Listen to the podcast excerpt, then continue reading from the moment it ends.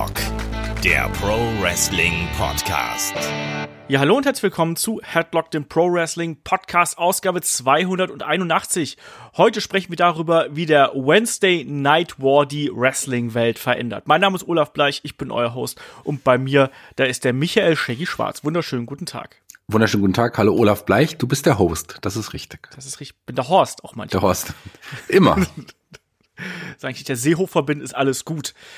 Ja, Wednesday Night War ist heute so das große Thema, weil wenn wir jetzt mal so zwei Monate zurückgehen, Anfang Oktober ist ja wirklich die Wrestling-Welt ein bisschen explodiert und wir wollen heute einfach ein bisschen drüber reden, was sich seitdem getan hat. Was ist bei Raw und SmackDown passiert? Gibt es Veränderungen, seitdem äh, ja SmackDown beispielsweise bei Fox ist, seitdem NXT bei USA ist, seitdem AEW überhaupt auf dem Bildschirm ist? Darüber werden wir heute sprechen. Aber erstmal natürlich hier auch der kleine Hinweis, weil heute ist ja der erste Advent, Shaggy. Ja, dann ähm, halt zünde ich noch mal schnell eine Kerze an auf dem Adventskalender, öffne mein erstes Türchen und es ist drin, Moment, Schokolade. ja, wie überraschend, dass da Schokolade drin ist. Aber worauf ich natürlich eigentlich hinaus wollte, nicht auf deine Essgewohnheiten. Vor allem, du magst doch eigentlich gar keine Schokolade. Du bist doch Veganer, oder nicht? Ähm, Vegetarier. Ach aber so, ich ernähre mich. Schokolade. Ja, nee, ja, vegetarisch. Ja, ist vegetarische Schokolade drin, das stimmt. Ähm, ja, ich ernähre mich halt auch Veganer, klar, aber ich bin eigentlich. Ich, jetzt schaue ich mal, was im zweiten Türchen drin ist. Moment. Auch Schokolade. Hm. ähm, weil ich kann mich noch daran erinnern, dass bei mir war es, hast du einfach nur einen ganzen Bottich mit veganen Süßigkeiten, äh, Weingummis weggefressen. Mm, Nein, Die waren nicht vegetarisch. den ganzen Bottich, die waren vegetarisch, die waren nicht vegan. Okay. Du hattest die Erdbeeren, glaube ich, als ich bei dir war, das stimmt. Und die habe ich unterm Tisch entdeckt, warum auch immer unterm Tisch und habe die dann nicht aufgegessen. Ich habe vielleicht acht oder Nee. oder oder zehn Dutzend. ähm, Dutzend gegessen, wenn nicht, aber es waren noch welche übrig. Aber ich wollte natürlich eigentlich, bevor wir jetzt hier wieder im kompletten äh, Quatsch enden, ähm, ich wollte natürlich eigentlich auf den Adventskalender hinaus, Shaggy, der ja da nächste Woche losgeht, genauer gesagt ja auch schon morgen losgeht. Und da haben wir ja auch ein paar äh, spannende Themen am Start. Was haben wir denn da zum Beispiel? Also ich weiß, wir machen den Anfang, den machen wir ja morgen direkt. Ja. Ne? Genau genommen haben wir da sogar spannendere Dinge als Schokolade drin in unserem Adventskalender. Aber eigentlich ist heute ja schon das erste Türchen. Aber wir öffnen das erste Türchen mit einem großen Podcast, mit unserem wöchentlichen Podcast. Im zweiten Türchen ist was ganz, ganz Besonderes drin. Etwas, worüber wir heute im Grunde auch so ein bisschen sprechen werden, weil AEW sicherlich auch für Veränderungen ähm, nicht nur im Adventskalender, sondern auch im Wrestling-Business gesorgt hat. Ja, wir sprechen morgen über einen Teil von AEW. Und zwar, lieber Olaf, Über äh, Chris Jericho natürlich, den ersten Champion von All Elite Wrestling und seine Bedeutung für die Promotion.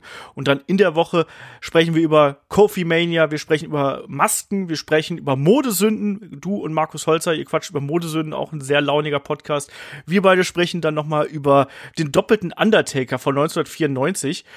Und ich habe heute den Podcast mit Chris und Kai gehört darüber über Momente, wo sie sich als Wrestling-Fan ein bisschen ja VA Punkt Punkt Punkt gefühlt haben.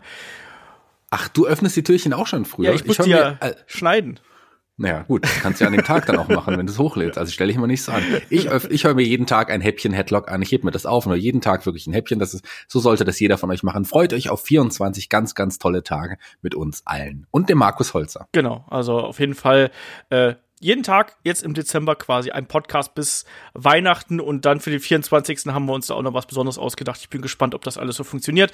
Auf jeden Fall, äh, das ist unser Geschenk an euch. Startet dann eben heute natürlich eigentlich schon mit dem äh, Wochenend-Podcast, aber morgen geht's dann eben so richtig los. Jeden Tag äh, ein Podcast von uns. Für euch als Dankeschön äh, für ganz viel Treue, für Support, fürs Dabeisein und fürs Zuhören. Ähm, aber ich glaube, damit können wir jetzt auch äh, ohne große Umschweife irgendwie hier zum eigentlichen Thema kommen. Der Wednesday Night War, Shaggy. Ähm, ganz global gefragt. Es ist gerade gerade ja unfassbar viel Wrestling. Es wird immer mehr Wrestling, hat man das Gefühl. Es ist ja nicht nur WWE und AEW und NXT. Ähm, da ist ja auch noch viel, viel mehr dazu gekommen, wenn man es möchte. Ne? Also NWA ist ja so eine Geschichte, da bist du so ein bisschen eher drin als ich. Aber wie hat sich bei dir dein Wrestling-Konsum in den letzten zwei Monaten, also seit Anfang Oktober, wie hat der sich verändert? Also es ist ja wirklich eine große Veränderung gewesen. Wenn man so will, hat man jetzt jeden Tag eine neue Show, die man sich anschauen kann in der Woche, so nahezu jeden Tag. Und das ist schon eine Riesenveränderung. Es ist nochmal sehr viel dazugekommen und es hat mich tatsächlich in meinen Sehgewohnheiten wirklich verändert. Also ich habe ja immer gesagt, ich schaue mir fast alles an, Raw, SmackDown. Ich habe mir auch manchmal Tour 5 Live in der Regel angeschaut oder um, und so weiter. NXT natürlich. Jetzt ist einfach mit NWA Power, was ich auch so also regelmäßig verfolge, auch da skippe ich die Matches oft und so, aber auch mit AEW natürlich und der verlängerten NXT-Show, da einiges dazugekommen. Es ist nicht so leicht, irgendwo den Spagat derzeit zu finden zwischen Wrestling-Liebe und äh, Privatleben und Beruf. Also es ist bei mir ganz ähnlich. Also ich habe auch gemerkt, ähm, es ist gar nicht so einfach hinterherzukommen. Ich war ja auch eine Woche unterwegs, ähm, dann hat man auch ein bisschen weniger Zeit natürlich, um sich sowas anzuschauen. Ähm, na, gerade jetzt zum Jahresende ist das wirklich sehr viel. Und ich merke auch, ähm, man muss ein bisschen mehr selektieren, als das vielleicht vorher der Fall gewesen ist. Einfach weil ja auch alles irgendwo ja bedeutsamer geworden ist, habe ich so das Gefühl. Es ist wieder ein bisschen mehr Bewegung drin. Es wird ständig über Ratings gesprochen. Shaggy, ähm, wie ordnest du die Ratings ein? Bist du eigentlich jemand, der der auf Ratings achtet oder sagst du, ja, das ist eben schön für die äh, Chronisten, aber mir ist es eigentlich egal, ich will einfach eine gute Unterhaltung? Na, ich schaue mir äh, auf jeden Fall die Ratings an, erstmal auch nur, dann, um mit euch drüber reden zu können, weil es ja eigentlich schon entscheidend ist, wie die Einschaltquoten sind. Wie äh, ist Fox jetzt zufrieden mit Einschaltquoten? Wie hat sich USA Network Einschaltquoten geändert? Und natürlich auch immer spannend der Vergleich NXT AW, wobei der auch wenn man sich die reinen Zahlen, zumindest die, die Abschlusszahlen, Einschaltquoten anschaut, äh, ja, hinkt das so ein bisschen, aber wenn man sich dann auch nochmal die einzelnen Bereiche anschaut, ich meine, wer, die werberelevanten Kunden und so, da ist es ja noch, noch mal ein Riesenunterschied. Das finde ich schon spannend, das verfolge ich schon, ähm, weil es auch einfach interessant ist und, und man will ja auch wissen, wie sich die WWE schlägt, wie schlägt sich AEW in den Quoten. Ähm, und deshalb muss ich das ja verfolgen, klar. Ich finde es auch interessant. Ja, also du hast gerade die äh, Zielgruppen angesprochen. Das ist ja wirklich auch eine spannende Entwicklung, die wir da gesehen haben. AEW ja vor allem sehr populär bei einer jüngeren Zielgruppe, während NXT tatsächlich auf eine ältere bis teils sehr alte Zielgruppe äh, abzielt. Oder nicht abzielt, aber halt von denen geschaut wird. Wie erklärst du dir das? Hast du da überhaupt einen Erklärungsversuch für? Naja, ich glaube, dass AEW einfach das hippere, das coolere Produkt ist und das ähm, zum einen die, äh, die WWE-Fans, da sieht man ganz deutlich, dass die die Stamm ähm, Zuschauer sicherlich älter geworden sind. Klar, es ist auch so, dass die jungen Leute natürlich äh, vieles auch aufnehmen. Mittlerweile, das machen die Eltern immer noch nicht so, auf Festplatten und so weiter und das später anschauen. Die werden in den Zahlen nicht ganz so, die werden ja da nicht wiedergespiegelt. Das sind ja noch mal andere Zahlen, die man dann sieht. Und ähm, die, aber die Leute, die das wirklich live schauen, die, da merkt man, dass das, dass die cooleren, die jüngeren Leute einfach AEW direkt sehen wollen und da nicht warten wollen. Ähm, und bei der WWE, da ist es denen egal. Da schauen sie eher dann die wirklich die Ü50-Leute direkt live rein, im Großteil ich glaube, dass da eben dann auch ein Teil natürlich über das Network schauen wird. Ich glaube, dass auch viele der Jüngeren eher vielleicht einen Tag wartet, vielleicht sogar AEW dann schaut und dann eben im Nachgang vielleicht NXT auf dem Network sehen wird. Könnte ich mir eben auch vorstellen, weil wir haben natürlich da auch so eine gewisse Schnittmenge natürlich, ähm, wo auf der einen Seite äh, vielleicht was anderes machen wollen, auf der anderen Seite vielleicht aber eben auch ähm, NXT erst einen Tag später konsumieren, weil sie sagen, ja, ich kann es ja sowieso ansehen, ist es ja im Abo drin. Das geht ja auch nicht aus diesen Ratingzahlen hervor. Insofern äh, trotzdem sehr spannend, vor allem auch die Entwicklung, die ja die Zahlen genommen haben. Wir haben es ja gesagt vor der Survivor Series ähm, zum ersten Mal äh, NXT ja überlegen im Wednesday Night War ich bin gespannt, wie sich das jetzt diese Woche entwickelt. Also wir haben bis jetzt noch kein, ähm, keine Ratings bekommen. Es ist ja Thanksgiving-Wochenende, da dauert es häufiger ein bisschen, ähm, bis die Ratings drin sind. Wir nehmen das hier am Freitagnachmittag auf. Da ist noch nichts Aktuelles zu holen. Wie beurteilst du denn insgesamt so die Zuschauerzahlen, die da äh, bis jetzt gekommen sind? Also Raw und SmackDown, ja, Raw stagniert derzeit ziemlich, SmackDown hat Problemchen, ähm, AEW schwankt auch ein bisschen, aber ich finde auf einem guten Niveau. Wie sortierst du die ein? Ähm, ja, interessante Einschaltquoten auf jeden Fall, weil man hat ja auch gesehen, dass SmackDown ja fast mit einer mit einer 4.0 fast gestartet ist, ähm, was ich ja auch tatsächlich damals getippt hatte. Also ich hatte fast auf fast relativ genau getippt, aber die sind ja wirklich schwankend die Zahlen, die gehen ja deutlich nach unten. Jetzt hat man sich so ein bisschen eingependelt, ähm, aber auch bei einer ja zwei, weiß ich nicht genau, 2.2, 2.3, 2.4 sowas, oder? Ist es so? Sowas um den Dreh 2.5 und ähm, und und Raw äh, ja, die haben quasi fast das alte Niveau wieder erreicht wie vor dem, was vor dem großen Start. Und ähm, obwohl man optisch ja wirklich einiges getan hat und gerade die ersten ein, zwei Wochen ja auch wirklich super, super cool eigentlich waren, auch Raw und SmackDown. Das war schon interessant, in den ersten zwei Wochen das zu verfolgen. Aber jetzt ist man ja von Storytelling und, und, wieder auf den Punkt angelangt, wie vor dem, wie vor dem 1. Oktober. Ja, genau so ist es. Also aktuell, aktuell im Sinne von 22. November, also von vergangener Woche, da hatte ähm, Friday Night SmackDown zweieinhalb Millionen, also 2,544 Millionen Zuschauer. Ähm, interessanterweise, wenn man ein Jahr zurückgeht, hatte man da noch auf äh, USA 2,08 und davor in dem Jahr natürlich sogar äh, 2,6 Millionen fast 2,7. Also da ist schon eine ordentliche Diskrepanz irgendwo drin. Davor dann wiederum deutlich weniger, aber 2017 hatte man noch deutlich bessere Quoten gehabt, bis dann zu dem äh, Tief quasi in der vergangenen, äh, vergangenen Ja, aber trotz allem, ja, das, das ist richtig, aber äh, man kann die Zahlen von den heutigen vor zwei Jahren ja gar nicht vergleichen. Also von daher sind die Zahlen im Vergleich zu den vor zwei Jahren eigentlich immer noch mehr als zufriedenstellend, weil ja deutlich weniger einfach lineares, lineares Fernsehen verfolgen. Das haben wir ja auch schon festgestellt. Also ähm, im Vergleich zu den Zahlen finde ich es zufriedenstellend. Im Vergleich zu dem, was man eigentlich erreichen könnte mit Fox, ist es natürlich nicht so ganz zufriedenstellend. Ich weiß noch nicht, wie die Verantwortlichen bei Fox das sehen, ob die wirklich sehr zufrieden sind mit den Zahlen. Ähm, Gerade auch, weil da die werberelevanten Kunden ja auch nicht, nicht die Haupt, das Hauptpublikum ausmachen, auch bei Raw und SmackDown nicht. Ja, das äh, ist es dann eben auch. Und auch gerade das speziell bei Raw ja auch immer das Problem mit dazu kommt, dass man äh, bis zur dritten Stunde hin ja auch extrem verliert. Also man schafft es ja nicht, die zwei Millionen auch oberhalb der äh, dritten Stunde zu halten.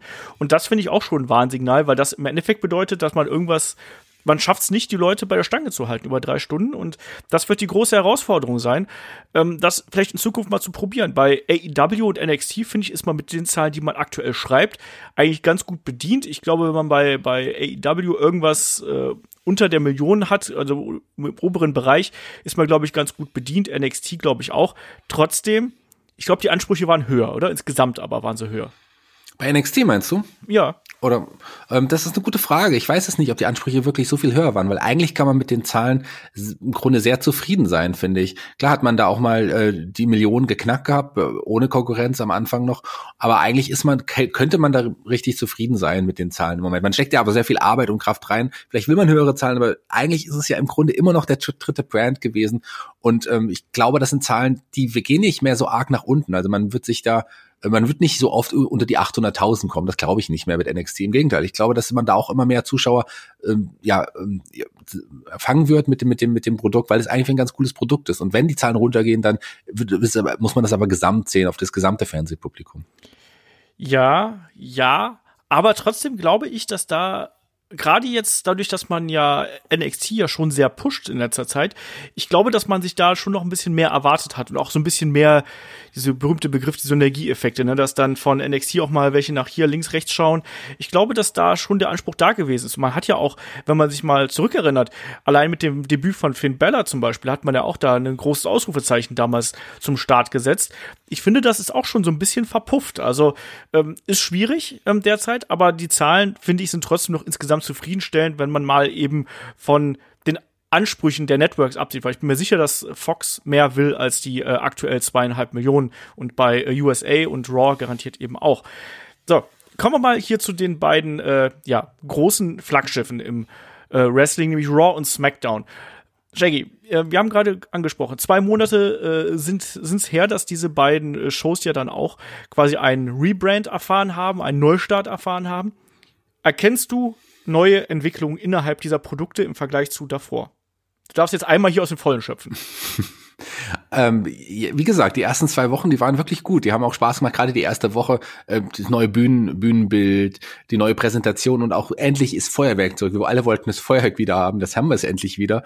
Und ähm, im Grunde redet keiner mehr drüber. Also nach, nach gefühlt nach, nach sechs Wochen redet keiner mehr über das Feuerwerk. Obwohl es eigentlich geil war, dass es endlich wieder da ist. Und ähm, die, die neue Musiken für die Shows, neues Intro und so, das war alles schon cool. Und dann endlich der Roster-Split, aber bis zum Roster-Split war es cool. Ab dem Roster-Split ging es leider wieder bergab, muss ich sagen. Ähm, das hat mir dann, da hat man wieder so die alte Handschrift gespürt. Also man sollte, äh, man sollte jetzt nicht sagen, ähm, ja, wir, wir teilen die Wrestler auf in zwei Roster, man sollte wirklich da was am, am generell eine Präsentation der, der, der Charaktere wieder machen. Und da ist leider wenig passiert. Man versucht jetzt einzelne Wrestler aufzubauen, aber das macht man auch mehr oder weniger halbherzig. Also die, die strikte Handschrift der ersten zwei Wochen im Oktober, die ist so nicht mehr zu erkennen. Also ich sehe da eher Rückschritte und man befindet sich wieder in der Phase wie vor dem ersten Oktober. Ich finde auch, dass man bei ähm, WWE in beiden Shows extrem gesehen hat, dass man ähm, sehr kurzfristig bucken musste, weil man so unter Druck gewesen ist. Zum einen am Anfang natürlich die Quote zu ziehen. Ne? Wir hatten ja wirklich dann erstmal den Start, dann hatten wir ja ähm, schon den, den, den, den Draft und die Draft Lottery und dann stand ja auch schon der nächste Pay-Per-View vor der Tür. Ich finde, die Abstände zwischen den Pay-Per-Views waren zu kurz, als dass man hier ähm, es hätte schaffen können, ein stringentes Produkt irgendwie auf die Beine zu stellen. Also siehst du diese Masse an Pay-per-Views, also nur so zum Vergleich, AEW hat in der Zeit ähm, wenn ich mir jetzt nicht komplett täusche, ein Pay-Per-View gemacht mit äh, Full Gear, während WWE 3 hatte mit äh, Crown Jewel und äh, das hatten wir noch, Hell in a Cell hatten wir noch. Und was, was hatten wir noch? Ich habe jetzt einen. Die Survivor Series hatten wir jetzt auf jeden Fall. Und auch. die Survivor Series, genau. Ja also mal abgesehen von Crown Jewel, der für mich eigentlich eine bessere Hausshow immer noch ist und ich es immer noch nicht gesehen habe und auch nicht schauen werde. Ähm, klar, ist es ganz schön viel, aber äh, was eher auch ein bisschen ein, ein, schwieriger Punkt ist, ist, dass die Survivor Series jetzt einfach in, zum falschen Augenblick kam. Da will man ja auch die äh, Stars aus allen Rostern quasi in, in, den anderen Shows sehen, mit einer kleinen Invasion. Und jetzt gerade nach dem Roster-Split, den man jetzt ja mehr oder weniger in Anführungsstrichen strikt eingehalten hat, dann zwei Wochen später dann aber direkt die Invasion zu zeigen, die ist dann so ein bisschen verpufft. Die wirkte für mich bei NXT ganz cool, weil da war es was Neues, da war es was Besonderes. Auch, dass die NXT-Stars in die anderen Shows gegangen sind. Aber dass man die Raw und SmackDown-Stars jeweils in dem blauen, roten Brand nochmal gesehen haben, ist ähm, fand, nach der kurzen Zeit fand ich auch nicht so gut. Also das wäre sicherlich noch cooler geworden oder hätte cooler gewirkt, wenn ein bisschen mehr Zeit vergangen wäre nach dem strikten Roster, mit dem man wohl einhalten möchte, mehr, mehr oder weniger, muss ich, muss ich wieder sagen. Ähm, ja. Von daher warten wir es ab. Also äh, das ich, es kam eher zum ungünstigen Zeitpunkt. Und klar, es ist immer ein Problem, finde ich, mit dass die WWE viel zu viele Pay-per-Views hat. Also das, das merken wir schon, das war vorher schon so und das ist jetzt natürlich immer noch so. Und ich muss dir aber bei einer Sache widersprechen, nämlich der Tatsache hier äh, Crown Jewel und glorifizierte Hausshow. Das waren die vielleicht früher mal, aber ich finde, sobald da eben der äh, der wichtigste oder einer der wichtigsten Championships wechselt, ist es halt eben keine glorifizierte Hausshow. Und die Wochen davor standen ja auch extrem im Fokus dieser, äh, dieser Fäden mit Braun Strowman und äh, Tyson Fury und natürlich auch ein Rey Mysterio und äh, Kane Velasquez gegen Brock Lesnar. Also ich meine, die, die Fäde mit, mit äh, Brock Lesnar und Rey Mysterio, die begann ja quasi da schon auf dem Weg dahin. Ja. Die wir jetzt bei der Survivor Series gehabt haben. Deswegen, also ich finde, man muss hier Crown Jewel eindeutig auch mit in diesen Tonus mit reinbeziehen. Und dann, wenn man noch diese ganze das Ganze drumherum damit einbezieht, sieht man erstmal, was das für einen äh, nicht nur für den Kosmos, aber was das einfach für eine riesen, riesen äh, Aufwand gewesen ist. Ich glaube, da hat sich WWE einfach übernommen und das ist manchmal so, man sagt, also ich kenne das ja auch als Freelancer, muss man ganz blöd formulieren, man sagt, klar, das schaffe ich, klar, das schaffe ich, noch ein Auftrag, klar, das schaffe ich und dann irgendwann bist du an dem Punkt, oh fuck, wie schaffe ich das eigentlich alles hintereinander? Und, um, ja, nee, doch, sorry, sag du erst. Nee, nee, und ich, ich glaube, an dem Punkt war man hier dann eben irgendwo und äh, hat sich da dann einfach übernommen. Und dann eben kam Reisestrapazen, Europatour und hin und her. Ich glaube, das war einfach alles zu viel, als dass man da mit einem selbst mit einem jetzt neu zusammengefundenen Roster ein stringentes Produkt aufbauen konnte. Ich glaube, das, das ist selbst für die talentiertesten Writer, ähm, wäre das sehr schwierig und wir wissen, dass die talentiertesten Writer gerade anscheinend überall auf der Welt sind, aber nicht gerade bei WWE zugegen. Ja, mag sein. Oder vielleicht dürfen sie es auch nicht zeigen oder können es im Moment so nicht zeigen unter der Führung. Kann auch ein anderes Problem sein. Ich habe, ähm, um dich zu verbessern, nicht glorifizierte Hausshow gesagt. Ich habe bessere Hausshow gesagt. Und ich habe auch nicht gesagt, dass das ein ähm, Crown Jewel eine bessere Hausshow ist, sondern dass es für mich eine bessere Hausshow äh, ist. Also klar ist es ein, ein gleichwertiger Pay-Per-View bei allem, was da passiert ist und was man da gezeigt hat. Das ist, das steht außer Frage. Und äh, von daher können wir auch von drei Pay-Per-Views sprechen. Ich meine nur, für mein Empfinden ist, ist, äh, also ich möchte das nicht unterstützen einfach einfach aus, aus bekannten Gründen. Das ist einfach alles. Und klar kam das, war das ein großes Problem. Also ähm, da hat die WWE hatte einige Probleme, die es natürlich schwerer gemacht hat, wirklich ähm, das Produkt weiter aufzubauen. Die Europatour ist eines davon. Man musste Raw vorher aufzeichnen, ging nicht anders, konnte es nicht live senden. Das kostet natürlich auch Zuschauer. Man hatte diese, wie du es genannt hast, Reisestrapazen sicherlich auch von aus Saudi-Arabien, dass einige ja nicht weg konnten. Ähm, und dann musste man quasi das Produkt von der einen Minute auf die andere komplett ändern und anders aufstellen. Und da hatte man ja nur drei normale Smackdown-Stars, die da waren und ganz viele NXT-Invasoren. Also ähm, da musste man sehr, sehr vieles ändern. Dann sicherlich noch die Geschichte mit Brock Lesnar, die sicherlich so auch nicht geplant war. Dieses Hin- und Her-Geschiebe, das war auch sehr seltsam. Das kam auch überhaupt nicht gut. Also viele Dinge, die das gestört haben. Oder dann war noch die, waren es nicht die, ähm, die Playoffs im, im Baseball? War das Major League Baseball? Ja, genau. Du meinst genau. den Senderwechsel, den spontan. Den Senderwechsel, den spontan, den, den es auch noch geben musste, war ein Problem für SmackDown. Der hat ja, das das waren ja massig Einbrüche dann in den Einschaltquoten. Ähm, also, und das da vielleicht in der nächsten Woche einfach auch, da hat es vielleicht auch mal 200.000 Leute noch gekostet, die vielleicht sonst in der Woche drauf wieder eingeschaltet hätten. Wer weiß das schon. Ja, es waren auf jeden Fall äh, schwierige Zeiten, sagen wir es einfach mal so, inklusive, wie gesagt, die Reisestrapazen, die äh, dazu passenden Social-Media-Ausbrüche Social Media Ausbrüche gibt's ja aktuell sehr viele von allen Seiten. Ähm, wir hatten einen Seth Rollins, der geschossen hat. Wir haben jetzt zuletzt einen Corey Graves, der ähm, Mauro Ronaldo angegriffen hat ähm, auf Social Media. Ähm, Gerade das ist auch echt immer wieder ein Problem. Und was auch natürlich ein Problem gewesen ist, dass sich immer mehr Superstars auch über Social Media jetzt in den vergangenen Wochen und Monaten auch Gehör verschafft haben und gesagt haben, wenn sie keinen Bock mehr haben. Also zuletzt wir hatten es bei Kara, der öffentlich um, äh, um seine Entlassung gebeten hat. Wir hatten ähm, einen ähm, na, wie heißt der? Wie heißt der, wie heißt der Biff Music nochmal? Ich hab's vergessen, wie er jetzt gerade. Oni Larkin, der. Oni Larkin, ja. der Name geht mir auch wie vor schwer über die Lippen. Ähm, der hat auch das, das, das gefordert zwischendurch.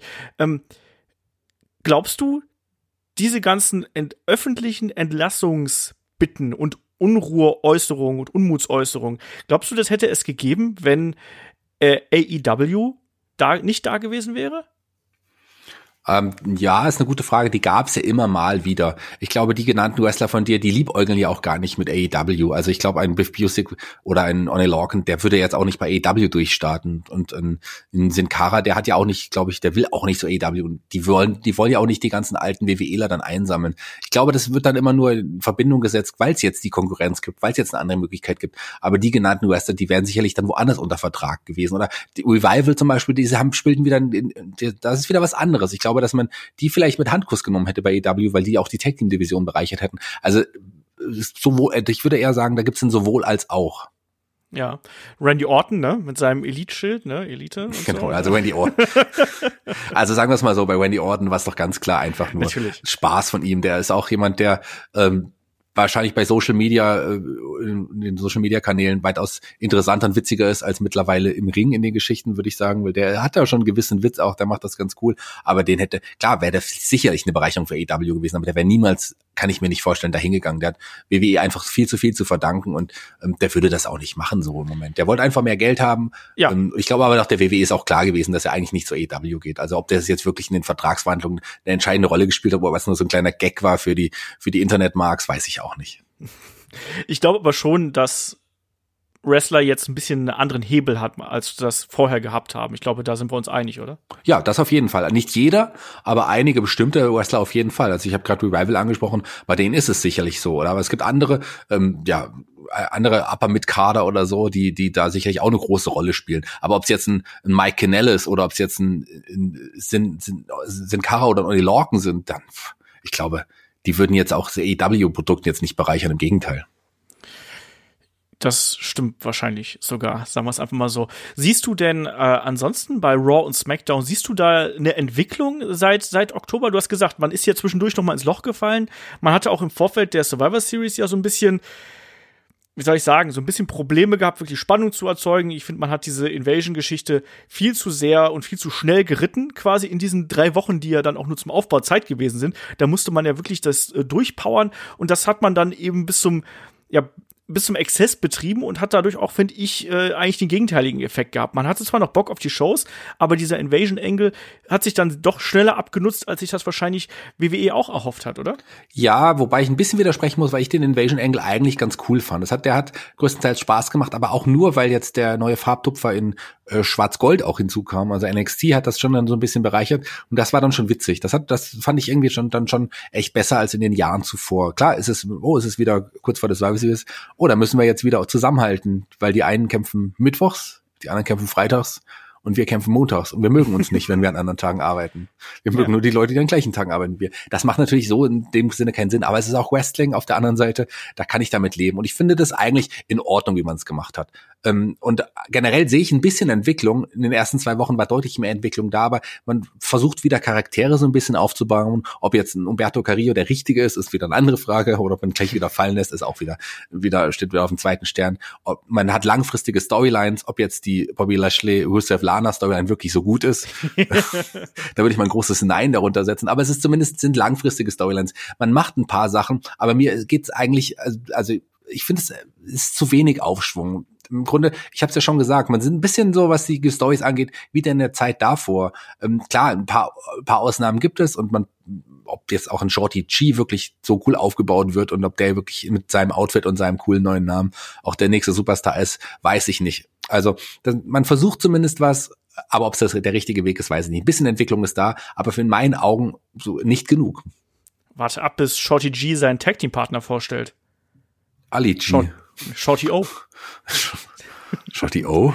Das bin ich, dann komme so. ich auch in so Basketball-Klamotten raus und so. Ich wäre für Ali G, falls, falls ihr den noch kennt. Ja, ich kenne den auch noch. Den Gag habe ich aber leider schon, glaube ich, vor ein paar anderen Podcasts Ach, hast du? Tut mir leid. Ja, habe ich schon. Soll ich mal die Headlock-Podcast anhören? Scheint, Ja, das- scheint sich zu lohnen. Genau, ja. Nee, also das ist natürlich auf jeden Fall was. Ich sehe auch, dass man hier, hier und da Sachen probiert. Ich meine, die Lana und Bobby Lashley Storyline, Uiuiui, ähm, da, da kann man, glaube ich, wenig Positives drüber verlieren, sagen wir es mal so. Also die letzte Entwicklung mit, den, äh, mit der Festnahme von Rusev und der Restraining Order, ah ja, ne, also wenn ich TMZ häufiger verfolgen würde, wird mir sowas garantiert auch gefallen. Aber was ich ja so witzig finde, ist ja, wir haben ja alle so ein bisschen drauf gehofft, dass wenn Raw unter der Führung von Paul Heyman hier ist, dass sich da was tun würde. Tut sich da was, Shaggy? Wer weiß, ob sich das nicht ohnehin so getan hätte, ähm, wenn man sich die Einschlagquoten anschaut. Also am Anfang hatte man ja so ein bisschen gesagt, man erkennt die Handschrift eines äh, Paul Heymans, aber ich weiß nicht, ob es wirklich so ist. Ich, man weiß auch nicht, wie viel Mitspracherecht er jetzt letzten Endes wirklich hat. Sicherlich macht er Vorschläge, ob die dann am Ende beim Vince McMahon, den wir ja, äh, warum auch immer, immer noch als den Bösen sehen, äh, der das alles blockiert. Mag sein, kann sein, wissen wir zu wenig. Aber wenn es so ist, äh, dann, ich meine, Vince McMahon hat das letzte Wort. Und das Produkt ist, das macht, wie ich gesagt habe, kleinen Fortschritt, aber das reicht einfach nicht, um, um wirklich, um, um, um mich im Moment zu überzeugen, Raw anzuschauen, statt zum Beispiel NXT oder AEW. Wie sieht's denn da mit dem äh, Heel-Turn eines äh, Seth Rollins ak äh, aktuell aus? Wie hat dir das gefallen? Ist das was, was dich reizt? Also es war einfach zwangsweise, dass man ihn in Heel turnen musste. Ich wollte ja schon lange einen Heel Seth Rollins sehen, weil als Face hat er einfach nicht mehr überzeugt. Zum einen, weil er auch einfach einer der dümmsten Social Media Menschen im WWE-Business ist. Äh, Nach Corey Graves. Nach Corey Graves, der, der macht's auch nicht besser. Der bekommt ja auch schon seine Buhrufe seit, seit einiger Zeit deswegen. Ähm, ja, aber Seth Rollins hat's einfach dumm angestellt. Der hat gedacht, er ist jetzt der, der das Aushängeschild, der, der neue ja, Machtgeber im Backstage-Raum und, und ähm, hinter den Kulissen. Aber nee, er ist einfach Seth Rollins. Der ist ein guter Wrestler. Ähm, der hat sich aber vielleicht so seine Macht so ein bisschen überschätzt und hat auch gedacht, dass er viel mehr Fans wahrscheinlich hat. Die hat er jetzt gegen sich aufgebracht, da war ein Heel-Turn jetzt einfach zwangsläufig. Ähm, ich finde auch Seth Rollins sowieso cooler als Heel, den mochte ich ja früher damals gern. Ich habe ein bisschen irgendwie satt gesehen gehabt an ihm und von daher kann ihm dieser Heel-Turn jetzt eigentlich nur gut tun. Denke ich auch. Ich fand die Umsetzung ganz in Ordnung. Ich fand auch die Art und Weise, wie man hier den Kevin Owens dagegen gestellt hat, ganz okay. Wirkt natürlich gerade in der Mischung mit AOP, äh, wirkt ja so ein bisschen wie Authority Reloaded gerade, oder? Also eine Nummer größer, breiter, böser, aber schon fühlt sich ein bisschen so an, oder geht das nur mir so? Ja, warten wir es mal ab. Ich meine, wir sind ja, wir, wir haben das jetzt erst, dieser Woche ist es ja erst passiert. Schauen wir, wie es da weitergeht. Ich, ich glaube, dass ich mag ja die, die AOP-Leute, Jungs auf jeden Fall auch sehr gerne.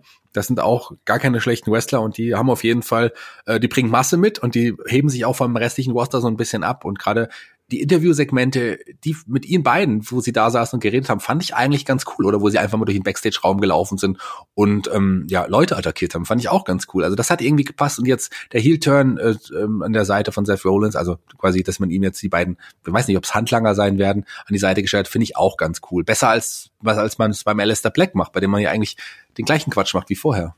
Ich wollte es nämlich gerade sagen, weil die nächste Frage von mir, das werde ich dir bei jedem Roster stellen. Hat man es geschafft, irgendwie in den zwei Monaten äh, neue Stars zu etablieren? Weil wenn wir jetzt sehen, ein Alistair Black sitzt jetzt schon seit wie vielen Monaten in seiner Kammer und dieses, sorry, dieses Segment, wo, wo Buddy Murphy dann im ersten Durchgang an der Tür klopft und keiner, und er macht die Tür nicht auf und Buddy Murphy geht weg und dann stürmt er raus. Ich so, warum? Also ich sag mal so, wir haben uns ja alle darüber aufgeregt, dass Alistair Black ähm, äh, irgendwo sitzt und wartet, dass jemand klopft und ihn herausfordert. Haben uns ja aufgeregt und haben wir gedacht, da muss man einfach hin und klopfen. Dann, dann, dann das zu Beginn eine neue Fehde. Und dann passiert es wirklich, dass jemand klopft, er nicht aufmacht. Also äh, ich nach dem Segment habe ich gedacht, okay, pass auf, ich schimpfe jetzt nicht über Bobby Lashley und Rusev nach diesem nach diesem Segment. Also man hat mit Buddy Murphy und Alistair Black zwei fantastische Wrestler, die man auch irgendwie aufbaut, aber der Weg ist schon echt seltsam. Und dann sie auch noch direkt gegeneinander zu stellen, weil das sind beides Wrestler, die man zu Superstars aufbauen könnte oder zumindest zu Upper Mid-Kadern aufbauen könnte. Und dass man sie jetzt schon gegeneinander stellt, da kann ja nur einer als Verlierer rausgehen. Und so wie die Fehde aufgebaut wird, sehen beide aktuell nicht so gut aus. Mal schauen, was daraus wird. Ich hoffe zumindest, dass die beiden dann im Ring ordentlich abreißen werden. Das ist so meine Hoffnung. Die Fehde finde ich bis jetzt grauenhaft. Und Buddy Murphy, den hatte man ja schon auf dem Weg irgendwo so ein bisschen aufgebaut, ne, damals noch bei SmackDown da war er ja so ein bisschen auf dem aufsteigenden Ast und dann hat man es ja da auch wiederum fallen lassen. Ja, aber das hat man ja vorher schon fallen lassen. Also man, ja, hat, ihm, man hat ihm ja den Sieg gegen Daniel Bryan gegeben und der ist ja dann absolut verpufft. Der hat ja in der Woche darauf plötzlich gar keine Bedeutung mehr. Und das ja. habe ich überhaupt nicht verstanden. Und jetzt baut man ihn mal wieder auf und keine Ahnung, ob man ihn dann auch bald wieder fallen lässt. Also das ist jemand, klar, wir mögen ihn, weil er einen eigenen Kampfstil hat, einen eigenen Look und so und der hat auch wirklich ein bisschen Ausstrahlung. Ob er dann wirklich irgendwann einer der Topstars werden kann, das weiß ich natürlich nicht. Das, da, da muss, muss er noch sehr, sehr viel an sich arbeiten. Aber der hat auf jeden Fall Potenzial, ebenso wie Lester Black. Aber die Art und Weise, wie sie aufgebaut werden, ist, glaube ich, in meinen Augen einfach nicht die richtige. Ja. Kommen wir ganz kurz mal zu den Damen. Da haben wir bis jetzt noch gar nicht drüber gesprochen. Ne? Damendivision äh, bei Raw. Wir haben Becky Lynch als, äh, ich glaube, inzwischen longest reigning Raw Championess und dann eben ganz viel anderes, ne? Aber wie siehst du da gerade die, die Damendivision äh, bei, bei Raw? Weil ich habe auch das Gefühl, dass man klar, Becky ist nach wie vor over, ist nach wie vor The Man und ist nach wie vor das Aushängeschild, einer der größten Stars, die äh, WWE derzeit hat. Aber was ich gerade sehr mag, ist die Sache mit Asuka und mit Charlotte und mit dem Green Mist und so. Das finde ich sehr schön.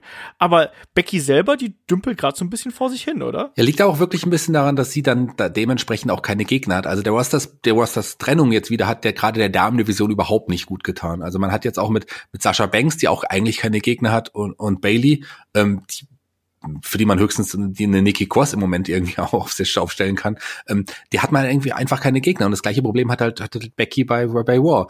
Was du richtig gesagt hast, ich mag die Darstellung der Kabuki Warriors seit dem Roster Split. Die sind, also die, in, in denen sehe ich, glaube ich, wirklich, ähm, ja, die Gewinner der, des Roster Splits, weil die haben jetzt wirklich eine eigene Erkennung. Die haben, die sind markanter geworden. Ich, ich mag auch Carrie Zane mit ihrem neuen Outfit und ihrem optisch ist die fantastisch, also Wahnsinn. Und Asuka wird jetzt endlich auch mal wieder aufgebaut, obwohl die beiden im Team antreten, aber die beiden sind äh, sind quasi eine Macht. Also das ist schon ganz cool gemacht. Aber da fehlt es einfach an, an Futter, da fehlt es einfach an weiteren Wrestlerinnen, die in der Upper Midcard mitspielen können. Äh, nicht nur seit dem Roster-Split, sondern ich finde seit dem Heel-Turn. Also die haben da sehr von profitiert, dass sie äh, die Gesinnung gewechselt haben. Und das hat man jetzt gut gemacht, auch mit Outfit. Die beiden haben jetzt ja äh, auch eine neue Musik bekommen, wie jetzt hier inzwischen rausgekommen ist. Also Endlich. alles, was man, ja, ich mag, ganz im Ernst, ich hasse diese Mix-Ups, die sie da machen. Das hat irgendwie ein, zwei Mal funktioniert, wo es witzig war.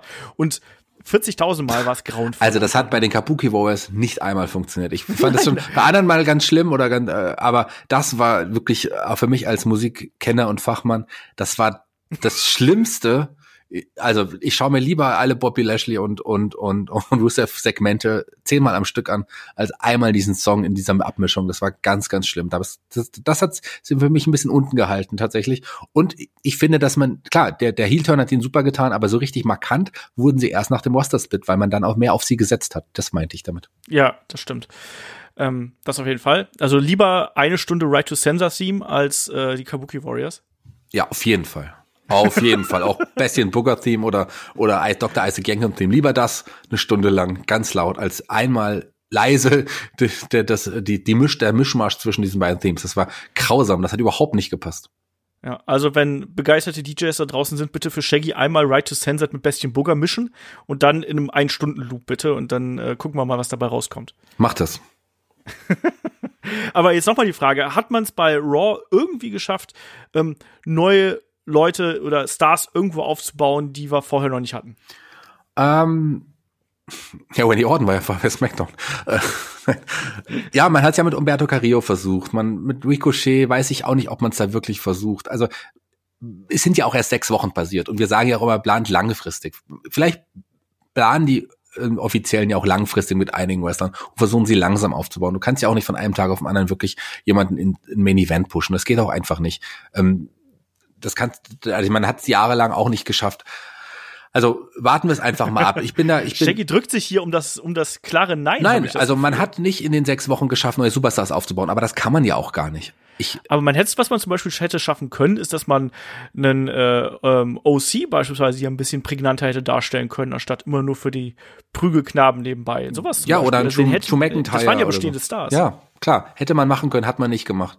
Aber ich will da jetzt noch nicht sagen, dass man es verbockt hat, weil wir haben ja erst diese sechs, sieben Wochen. Also warten wir es mal ab. Vielleicht macht man mit Ricochet und dann ist der Black ja wirklich was Cooles. Vielleicht ähm, connected Umberto Carrillo ja doch irgendwann beim Publikum oder bei mir. Grinsebacke. Also der, ähm, ich hab, muss jetzt mal ganz kurz über meine Freundin sprechen. Die hat den nämlich gesehen neulich und die hat gefragt, "Hi, ist der zwölf? Oder so. so ein bisschen wie Sammy Guevara bei AEW, wobei der halt einfach auch mehr Ausstrahlung hat. Das stimmt. Ähm, ja, kommen wir doch mal ganz schnell zu SmackDown hier. Wie siehst du da die, äh, die Entwicklung? Hat sich die Show wirklich auch in diese, in diese Richtung entwickelt, die man sich da erhofft hat? Also, man hat natürlich mit dem Fiend Bray Wyatt dann jetzt auch den Champion und den das, das, das Zugpferd auf der einen Seite.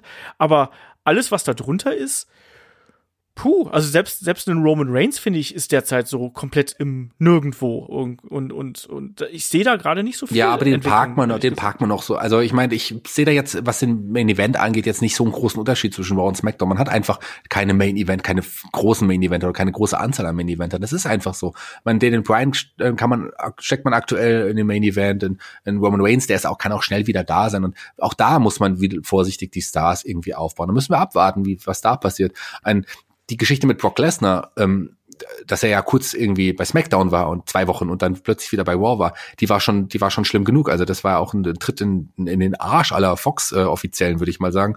Und gleichzeitig ähm, dann, dass man es da irgendwie äh, mit, dem- mit dem Fiend, jemanden hat, den man ja auch nicht jede Woche präsentieren kann, macht es natürlich auch schwieriger. Das ist, das ist auf jeden Fall so. Das unterstreiche ich. Aber äh, warten wir es auch da nochmal ab. Vielleicht werden da ja noch mehr Stars geboren.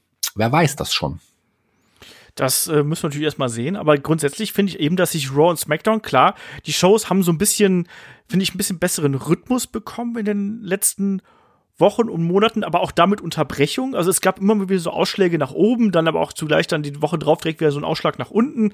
Ähm, das ist eben, das ist eben schwierig. Ich bin bei SmackDown neugierig darauf, wie es mit The Miz weitergeht, weil das ist jemand für mich, der eigentlich noch prägnanter da äh, stehen müsste. Das ist was, wa- wa- was, was ich gerne sehen würde. Ähm, ansonsten fehlt mir aber auch hier sehr, sehr oft die Entwicklung, auch dieses klare Ausrufezeichen, ähm, wohin, also wohin will diese Show? Was will man mir hier erzählen? Was sind die Geschichten? Sehe ich noch nicht Ja. so ganz. Ja. Ähm, es fehlt bei beiden Shows noch ein bisschen die Führung. Ja, das, das, das stimmt. Also man, man erkennt noch keine klare Handschrift, man erkennt noch nicht genau, wohin man wirklich will, aber vielleicht passiert es ja alles noch. Was man auf jeden Fall geschafft hat bei SmackDown ist, dass man für mich und ich glaube für viele, viele andere die Kofi Kingston endgültig zerstört hat. Also ich meine erstmal diese, diese ganz klare Niederlage innerhalb von Sekunden gegen Brock Lesnar nach der, nach der ganzen Zeit, wo man ihn auf ihn als Champion gebaut hat. Und jetzt in der Woche später steht er grinsend wieder vor der Kamera mit seinen, mit seinen, äh, wie, wie heißen diese Teile? Mit Pancakes. seinen Pancakes. Einfach mal so aber der hat die Pancakes zerknüllt, vergiss das Ja. nicht. stand mit den Pancakes da und dann gab's auch noch die Susan G. Komen äh, Geschichte. Ist, glaube ich, sein erster Auftritt nach, nach seinem Titelverlust war das mit Susan G. Komen, wo er dann das vorgestellt hat nochmal. Und dann die Pancakes und so weiter. Ähm, grinsend, also ich meine, dass er nicht mal sich geärgert hat, dass er einen Titel verloren hat, habe ich überhaupt nicht verstanden. Ja.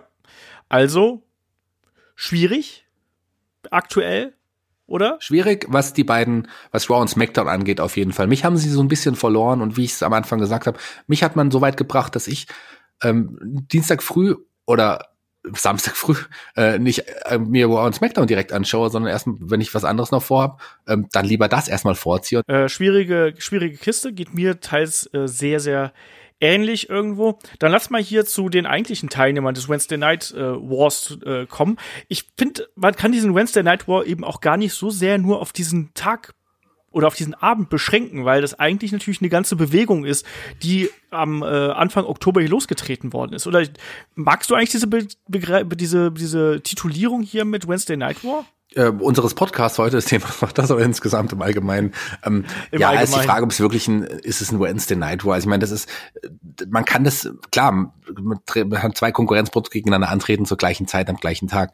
Ähm, äh, man hat natürlich Erinnerungen, macht die wach an, an, an früher an den Monday Night War, War zwischen ähm, Raw und, und, und Nitro natürlich. Aber das ist, wir backen hier ja ganz, ganz viel kleinere Brote oder sagen wir mal Brötchen, viel, viel kleinere Brötchen, die hier gebacken werden. Also die haben ja zusammen nicht mal die Hälfte der Einschaltquoten, die ein, die Raw oder Smack oder, oder Nitro zu ihrer Hochzeit hatten.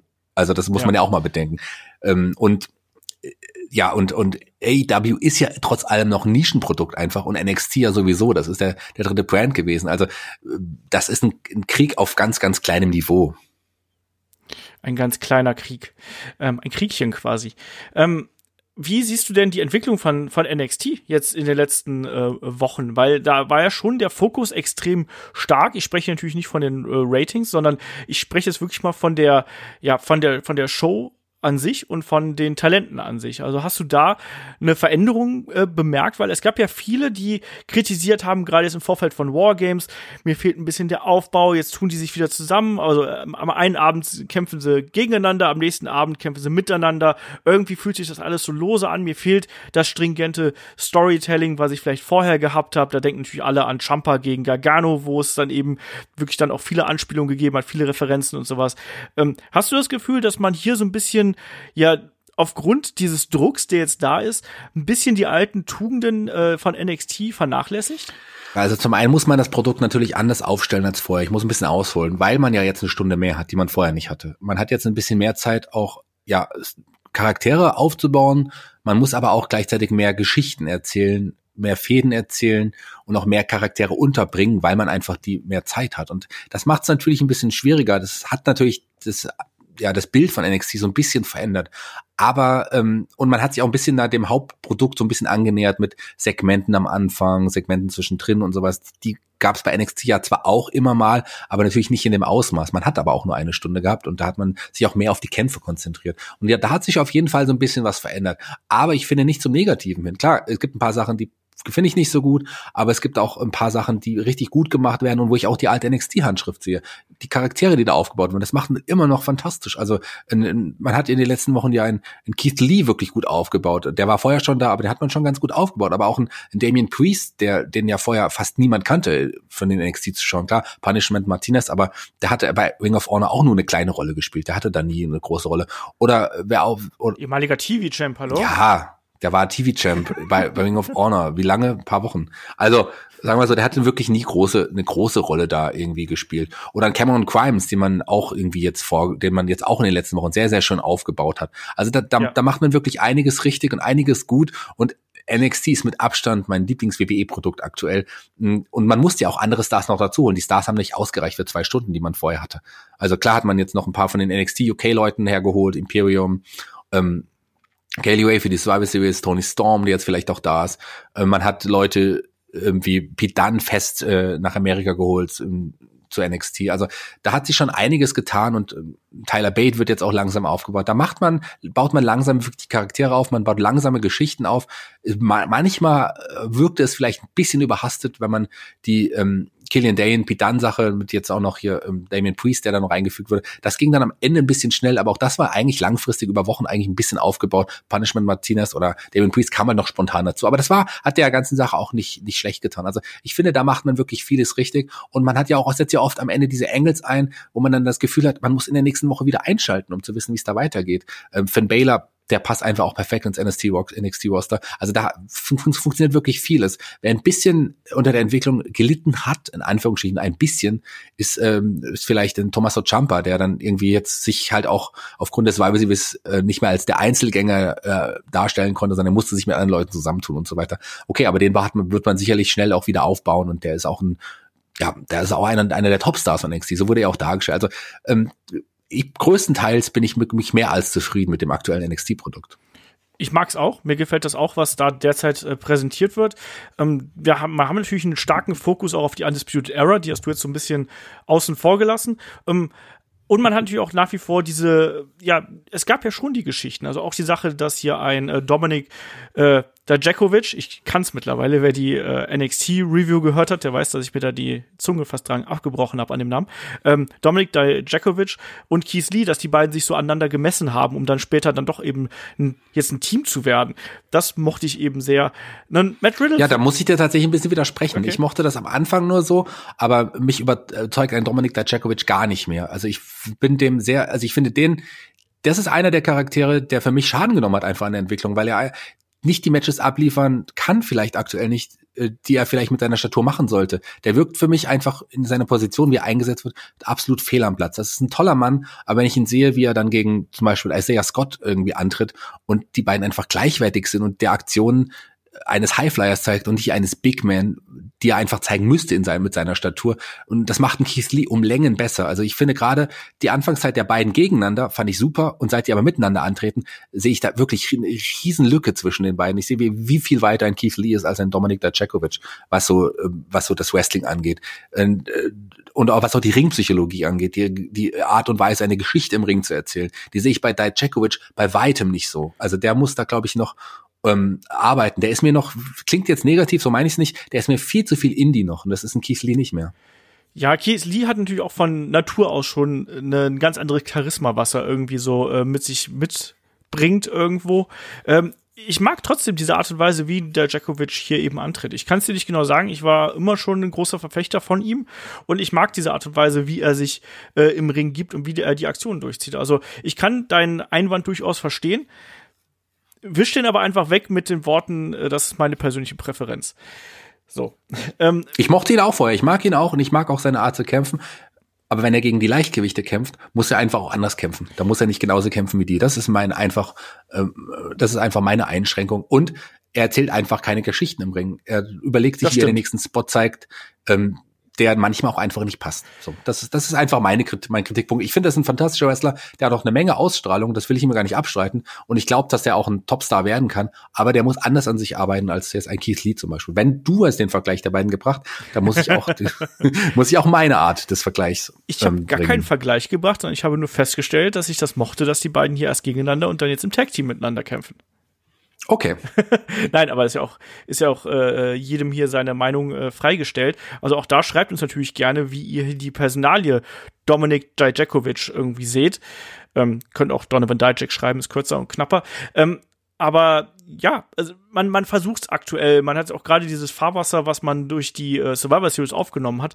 Da hat man jetzt schon einen stärkeren Fokus auch auf gewisse Talente gesetzt. Rhea Ripley ist, glaube ich, da bei den Damen äh, jemand, den wir hier hervorheben müssen. Wir haben auch eine, eine Io Shirai zum Beispiel, die jetzt äh, schon vor, davor quasi schon eine extrem große Rolle gespielt hat und sich quasi nochmal im komplett neuen Licht präsentiert hat. Ich hoffe auch, dass eine Candice LeRae wieder eine prägnantere Rolle hier spielen wird beim Tommaso Ciampa bin ich bei dir. Ich bin da äh, neugierig drauf, wie er da quasi in dieses Titelgeschehen ähm, mit reinpasst und wie er sich da schlagen wird. Wo passt derzeit ein äh, Matt Riddle für dich da noch hin? Ähm, ja, Matt Riddle ist noch nicht ganz oben an der Spitze von NXT, aber äh, der ist trotzdem immer einer der Upper Midkader. Man musste, man musste ja auch ähm, Finn Balor äh, ein Opfer erstmal vor die Füße werfen und ähm, das war auch, auch alles ganz cool gemacht. Also Matt Riddle steht für mich auf jeden Fall in, in der Rangordnung bei NXT deutlich über dem Dominik Dijakovic und ähm, aber auf einer Stufe, vielleicht jetzt mittlerweile nach dem Wochenende ein bisschen unter einem Keith Lee, aber der wird sicherlich, wenn er nicht bald schon ins Hauptroster wechseln wird, ähm, Matt Riddle, dann auch äh, bei NXT auch nochmal um den Titel antreten. Mhm. Das glaube ich auch.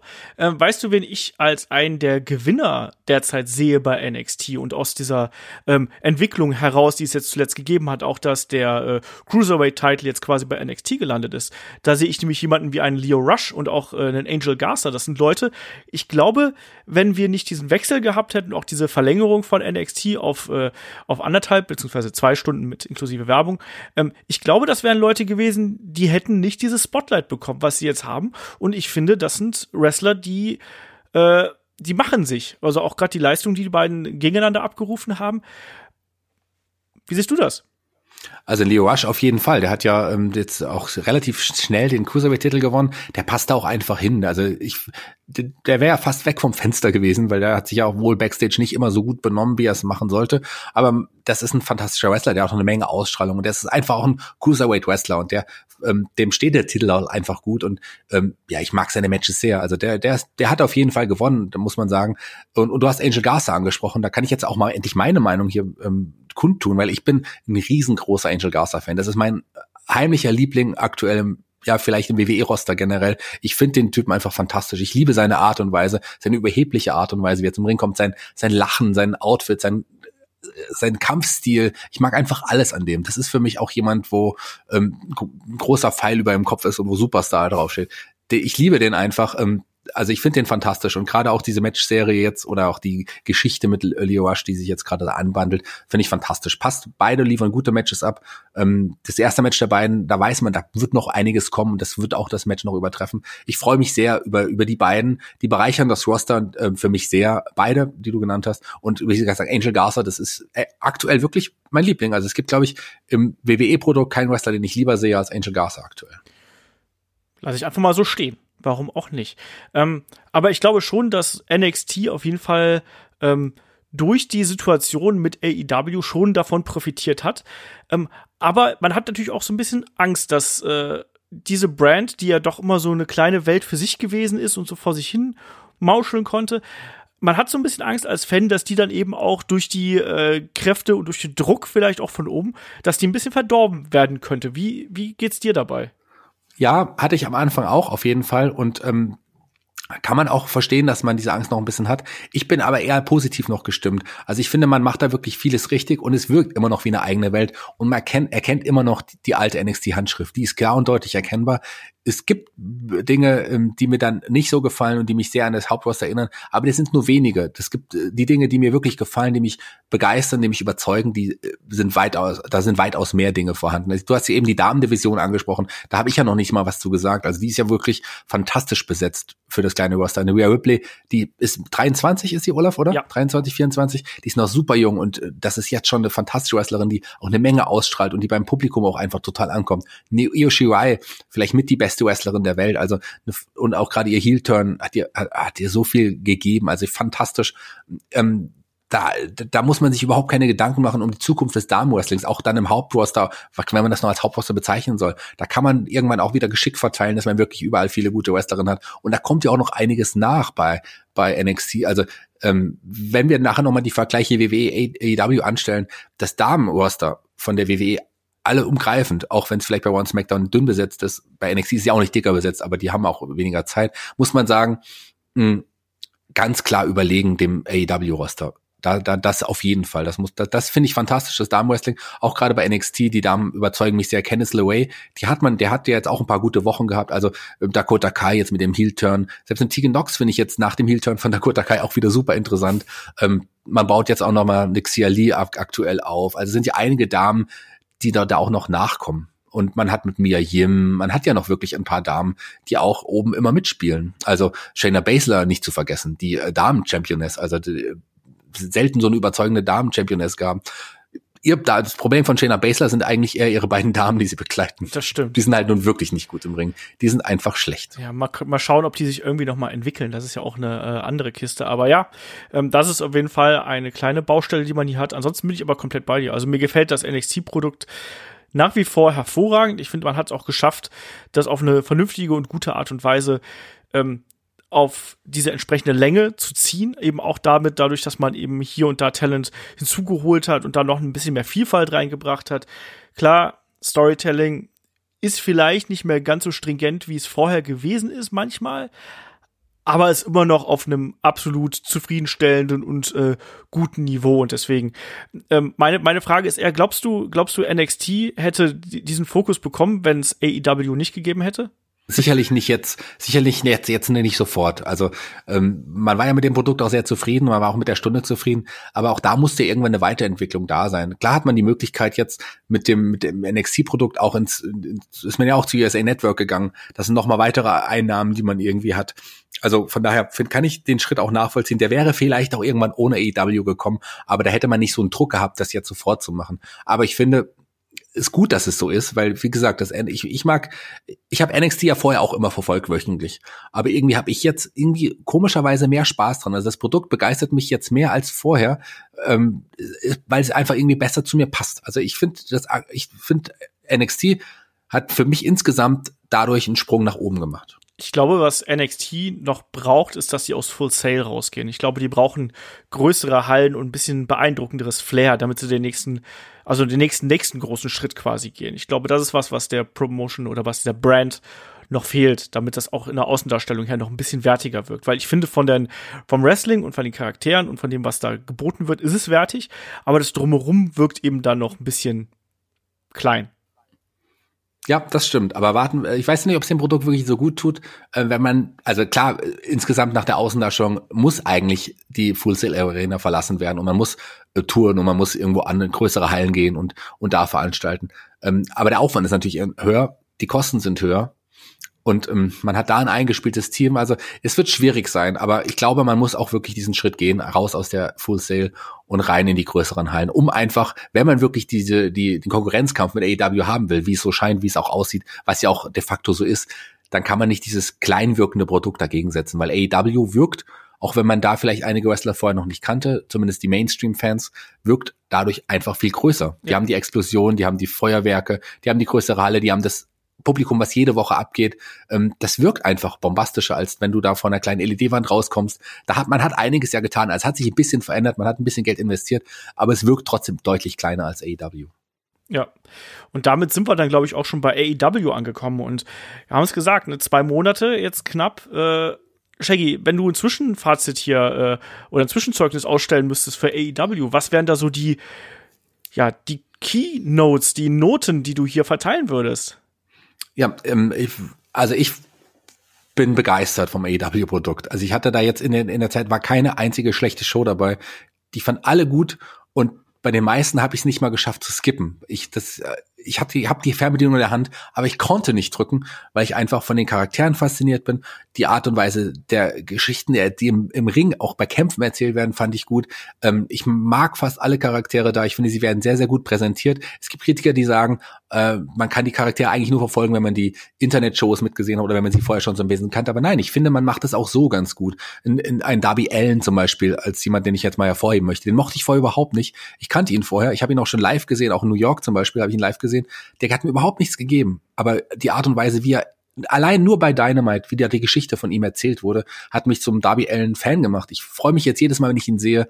Ähm, das finde ich fantastisch. Und man sieht auch, dass dass AEW Dinge ausprobiert und wenn sie merken, es funktioniert nicht so ganz, dann verändern sie die Dinge oder bringen sie ganz raus. Und auch da hatten, die hatten ja auch am Anfang einige Regiefehler, der Sound war nicht so cool. Da hat man sehr, sehr viel dran gearbeitet und jetzt ist es jetzt wirklich ein gleichwertiges großes Produkt, was AEW aktuell abliefert. Ähm, die, die Main Event Szene ist super gut. Ähm, super gut, ja, bis mittlerweile mit Personen ausgestattet. Auch die Tag Team Division ist also, die ist auch wahnsinnig gut. Und da passiert jede Woche was Neues, Überraschendes, was einem einfach total Spaß macht. Und wir werden morgen über, über äh, Chris Jericho sprechen. Ähm, das ist einfach ein ganz, ganz wichtiger Mann in dem ganzen Wandel. Der, der trägt auch die Liga, weil er einfach wirklich ein großer Star ist. Ja, wobei ich sagen muss, es klappt nicht alles. Also bevor wir jetzt hier so ganz euphorisch sind, ich bin ja ein bisschen, bisschen kritisch, was äh, AEW ähm, gegenüber angeht. Also nicht, weil, weil ich daran keinen Spaß hätte. Ich mag die Shows äh, auch sehr. Ich schaue mir die auch äh, jede Woche an und ähm, da hat, waren auch viele Matches dabei, die mich wirklich äh, im letzten äh, Monaten wirklich abgeholt haben. Ne? Allen voran natürlich ähm, Cody gegen äh, Jericho zum Beispiel fand ich natürlich fantastisch. Und dann eben auch diese Mischung, die wir haben. Auf der einen Seite dieses äh, Story-based Wrestling, was es eben da immer wieder gibt. Und der Kon Kontrast zu dem spektakulären Aktionen, zu diesem Indie-Style, der da sehr hart gefahren wird.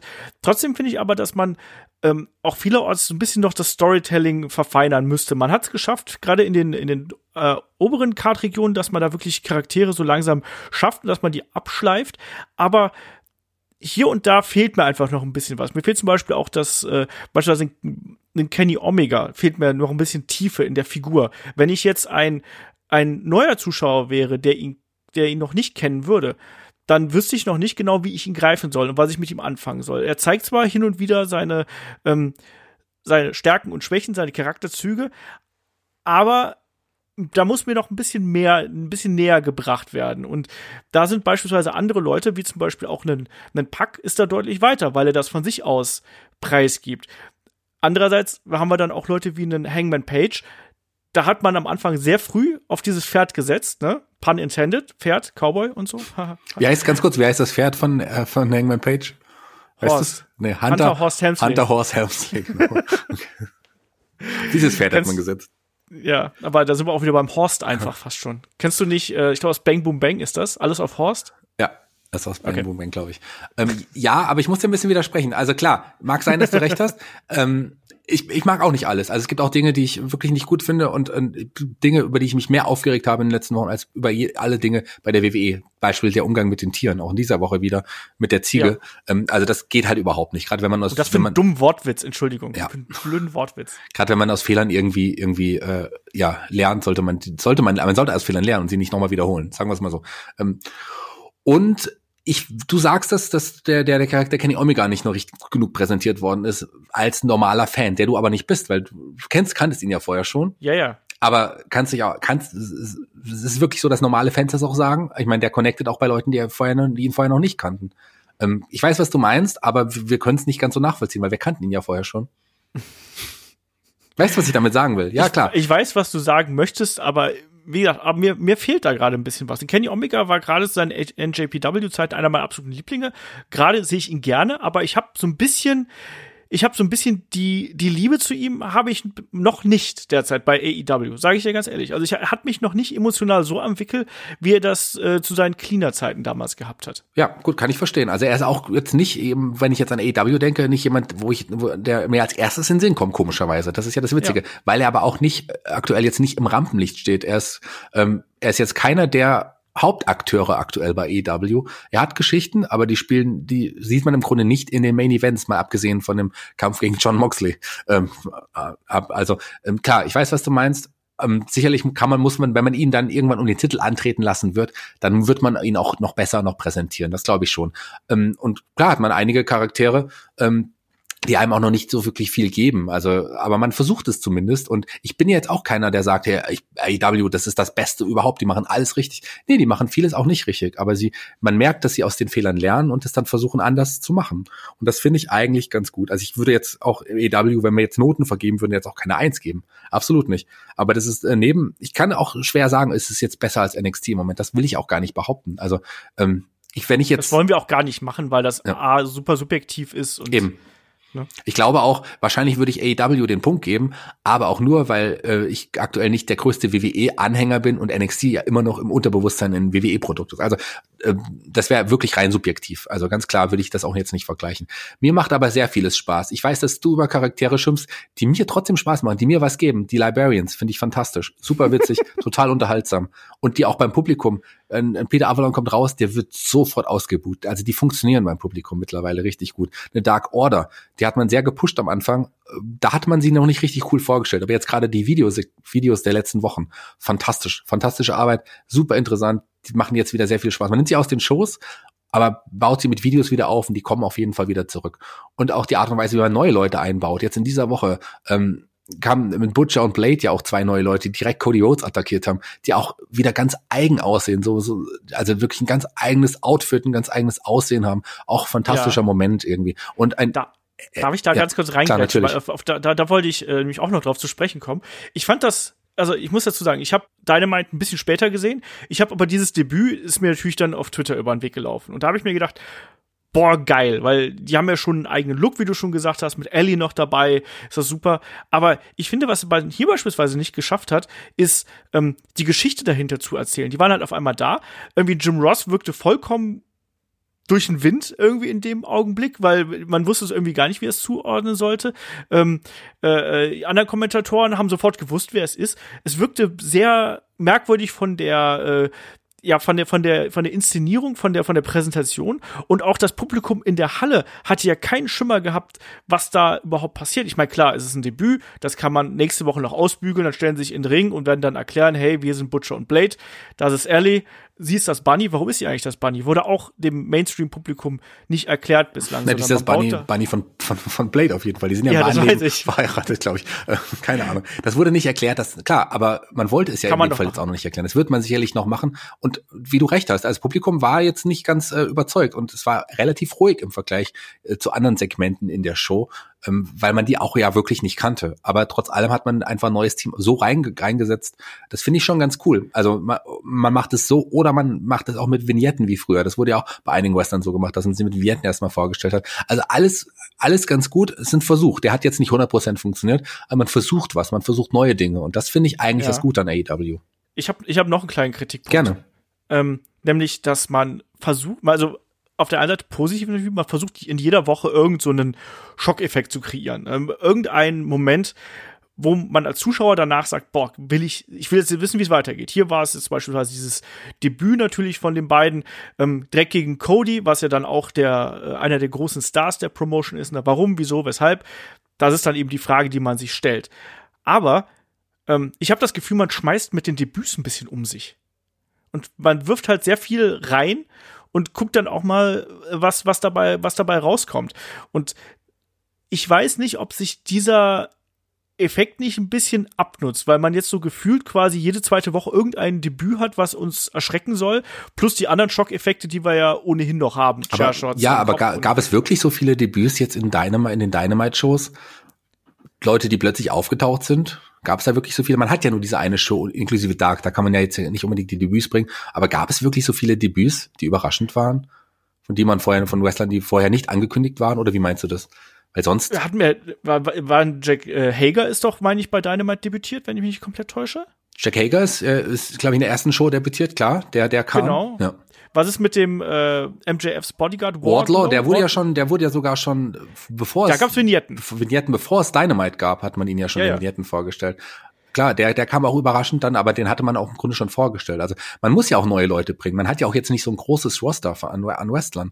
Und ähm, man hat ja auch viele Damen, die immer mal eingesetzt werden und neu sind oder so, die ihr Debüt feiern. Klar, das gibt es, weil man einfach noch nicht so viele Charaktere hat. Die muss man ja auch nach und nach aufbauen. Und wo soll man sie debütieren lassen als bei, als bei Dynamite? Ja, aber ich sag natürlich nur, wir haben jetzt sechs Wochen und wir haben da noch mal quasi dreimal so einen Huch, da ist jemand Neues und attackiert jemanden Effekt. Ne? Oder, ne? Ja, also, das, das meine ich. Genau, man hätte das zum Beispiel jetzt bei, bei, bei Butcher und Blade so nicht machen müssen, äh, steht außer Frage, aber die haben trotzdem auch wieder eine eigene Erscheinung und das mag ich irgendwie ganz, ganz gerne an denen. Ähm, und man hat ja, also wie gesagt, man baut ja schon wirklich einige Charaktere auf. Und ähm, John Moxley, der ist ein ganz anderer als als Dean Ambrose war. Der, ich finde ihn jetzt viel cooler. Als Dean Ambrose konnten wir ihn alle lange Zeit nicht sehen und der macht jetzt auch sehr viel Spaß. Ein Pack, der sowieso sehr viel Spaß macht. Ähm, dann gibt's andere, die bei mir jetzt zum Beispiel nicht connecten, aber die äh, Private Party, mit denen kann ich zum Beispiel gar nichts anfangen. Die sind mir noch viel zu grün im Ring. Ähm, einige Aktionen von denen sehen sehr holprig und gefährlich irgendwie aus, aber die connecten beim Publikum total und die Leute feiern die. Und ein Kai mag die ja auch zum Beispiel total gerne. Ich glaube, der verfolgt das AEW-Produkt nicht, aber Private Party mochte er super gerne. Also ähm, man hat für alle Zielgruppen irgendwie verschiedene Wrestler schon aufgebaut, die man vorher irgendwie nicht kannte und das finde ich schon gut.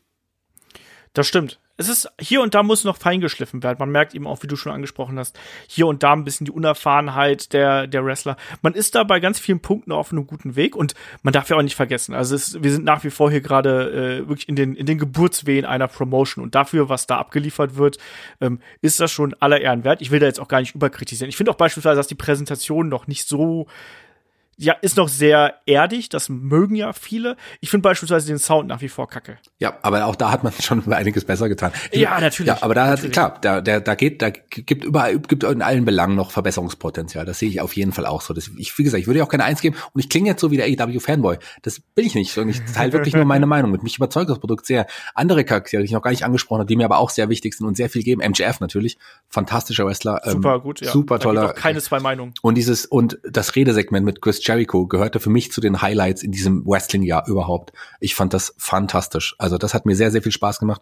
Und wer auch, wenn ich auch total gut finde, den gesamten Jurassic Express. Also gerade erstmal ein Luchasaurus, der beim Publikum ja auch wirklich fantastisch ankommt. Also ähm, das ist auch so ein skurriler Charakter, aber das Publikum liebt ihn. Und ähm, zusammen mit Jungle Boy und jetzt auch Markus Stunt, wo alle einige sagen, ach, ich brauche Markus Stunt nicht, aber ich finde die drei zusammen einfach genial. Ich, ich finde sie super, ähm, Markus Stunt als Baby Sours gibt mir sehr, sehr viel. Ich mag, mag ihn sehr gerne im Ring, mochte ihn vorher schon und die drei passen auch einfach super zusammen. Und der Name Jurassic Express, der, der, der ist auch so fantastisch, oder? Der erstmal so viel alte Wrestling-Anleihen, so neu, irgendwie nostalgischer Name und gleichzeitig was Cooles Neues. Irgendwie fantastisch ich mag die auch super gern. Ich bin jetzt auch nicht der riesengroße Markus Stunt-Fan. Ähm, ich finde auch, dass der Jurassic Express auch mit äh, Jungle Boy und äh, dem Luchasaurus vollkommen besetzt werden, aber die passen schon gut zusammen und die machen ja auch einfach Spaß. Deswegen äh, bin ich da, bin ich da komplett äh, bei dir. Ich bin auf jeden Fall mal gespannt, wie sich AEW einfach in den nächsten äh, Wochen und Monaten entwickelt. Wie gesagt, ich bin da ich bin da kritisch und ich mag aber auch überzeugt zu werden. Und deswegen, bis jetzt hat AEW immer wieder Punkte gesetzt, wo ich gesagt habe, das ist geil, das macht mir Spaß. Und deswegen, Shaggy, was ist hier dein, dein vorläufiges Fazit von diesem großen, ja, Wrestling-Overflow, den wir jetzt derzeit haben? Also, ähm, ist es so, dass Wrestling plötzlich äh, größer ist als vorher oder ist das nur unsere subjektive Empfindung? Na, es gibt auf jeden Fall äh, mehr Wrestling als vorher. Irgendwie, das kann man so unterm Strich auf jeden Fall sagen. Wir haben ja jetzt sowas wie äh, N N NWA noch außen vor gelassen und ähm, äh, Major League Wrestling, die ja auch irgendwie auch größer werden aktuell irgendwie so ein bisschen und auch interessante Shows abliefern. CZW hat jetzt Pay-per-Views irgendwie so. Also da passiert ja schon auch irgendwie einiges. Ähm, aber äh, sagen wir, also vor dem Oktober habe ich gedacht, okay, da könnte jetzt ein bisschen sich was im Wrestling verändern, wirklich mit diesen ganzen Geschichten. Und tatsächlich hat sich ganz schön viel für mich im Wrestling verändert, aber auch im Wrestling mal allgemein. Ich finde das Wrest ich finde Wrestling deutlich cooler und interessanter als vorher, obwohl Raw und SmackDown mir eigentlich fast aktuell fast gar nichts geben. Also ich verfolge es auch noch, aber es gibt mir weniger als als oder es gibt mir wahrscheinlich genauso viel wie vorher. Aber ich habe jetzt andere Produkte, die mich mehr begeistern. Ich bin jetzt mehr von dem NXT-Produkt begeistert als vorher und AEW finde ich auch wirklich fantastisch, so wie es ist ähm, also ich, ich für mich hat äh, der Wednesday Night War, für mich hat die äh, Ver Veränderung ab Oktober wirklich eine ganze Menge gebracht. Ähm, schade ist, dass ich aktuell weniger New Japan wieder verfolge, weil ich einfach gar keine Zeit habe. Also ich weiß gar nicht, wo ich die Zeit überhaupt dafür hernehme, das alles zu verfolgen und mit dir überhaupt zu sprechen.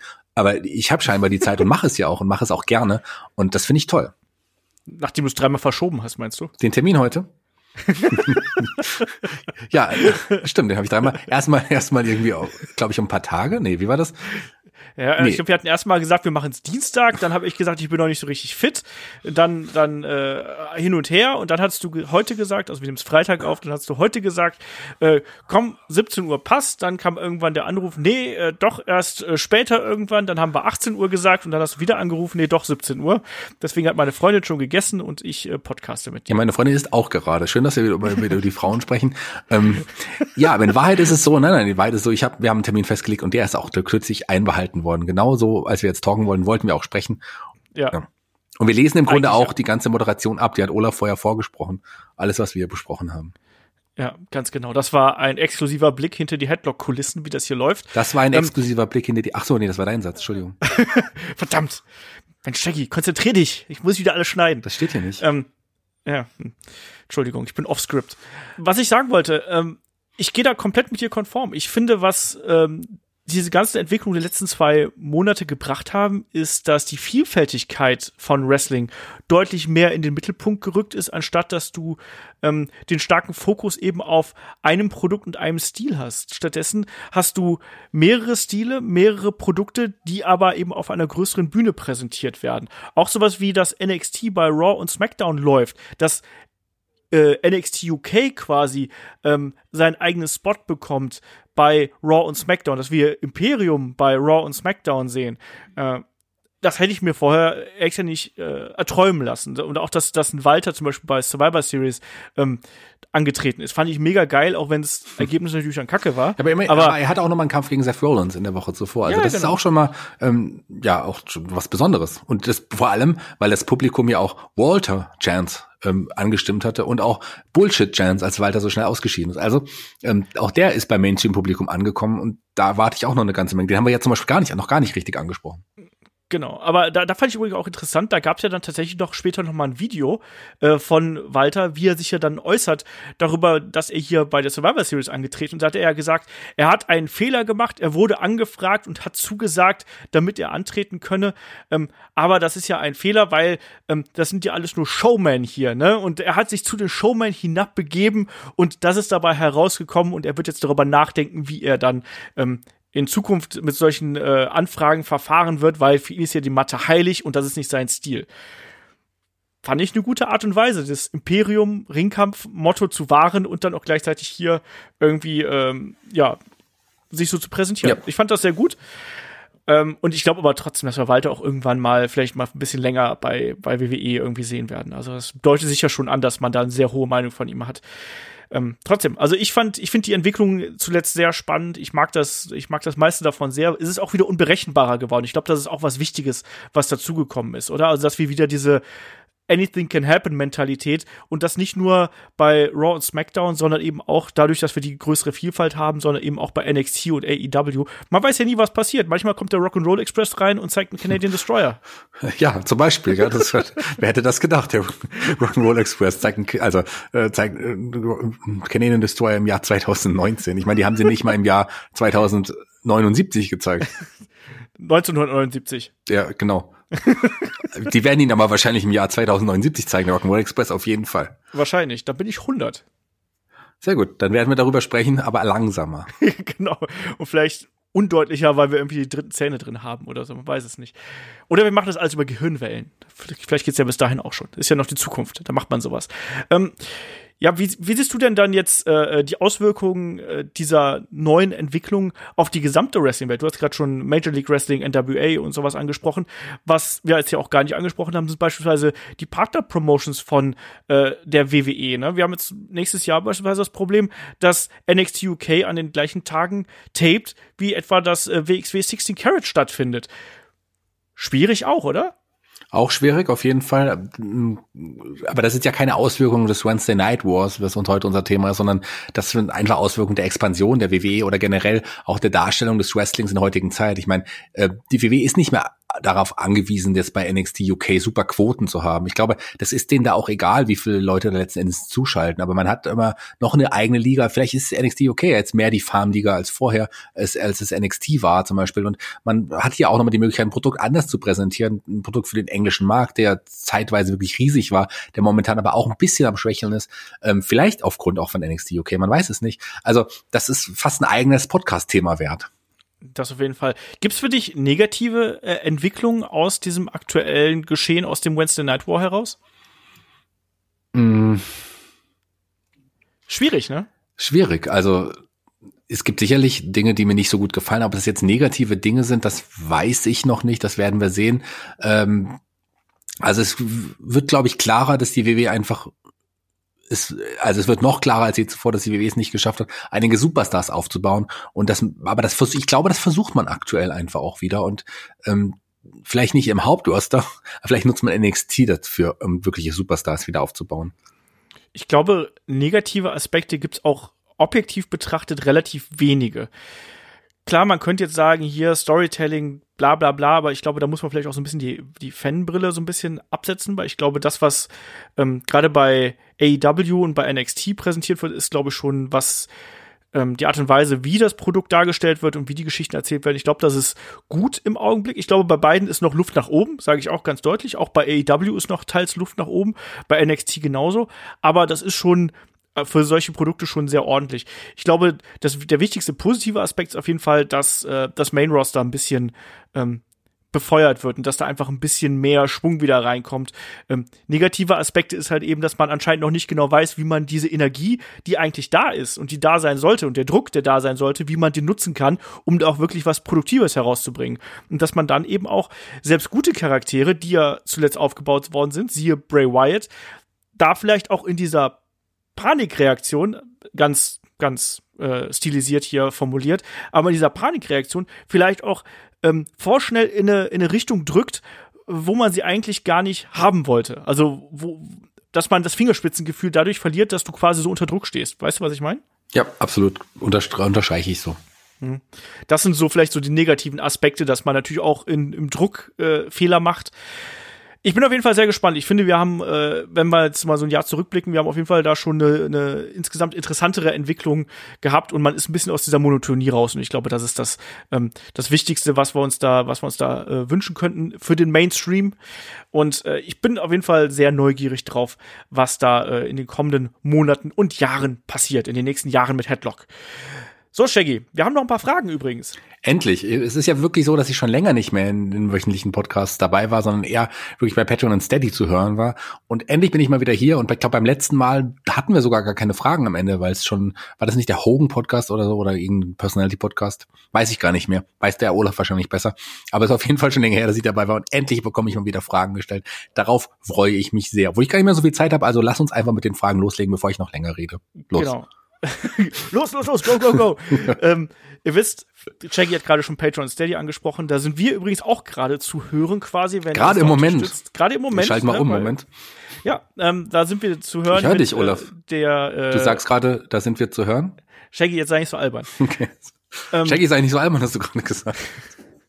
Äh, mit den Helden aus der zweiten Reihe und wir sprechen über Kane. Wir haben natürlich dann auch noch das gute Head-to-Head-Format, was wir noch äh, mit Markus Holzer gemacht haben. Ähm, der Tag nach dem Bash at the Beach, den wir da besprechen, also den Abend. Äh, Fantastisch, fantastischer Abend, fantastischer Podcast.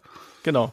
Ähm, das sind so ein paar Inhalte, die wir da präsentieren, Match of the Week und so weiter. Und wenn ihr Fragen stellen wollt, dann wisst ihr, Fragen stellt ihr, fragen at headlock.de, Twitter, Facebook, Instagram, erreicht ihr uns alle oder bei YouTube eben auch.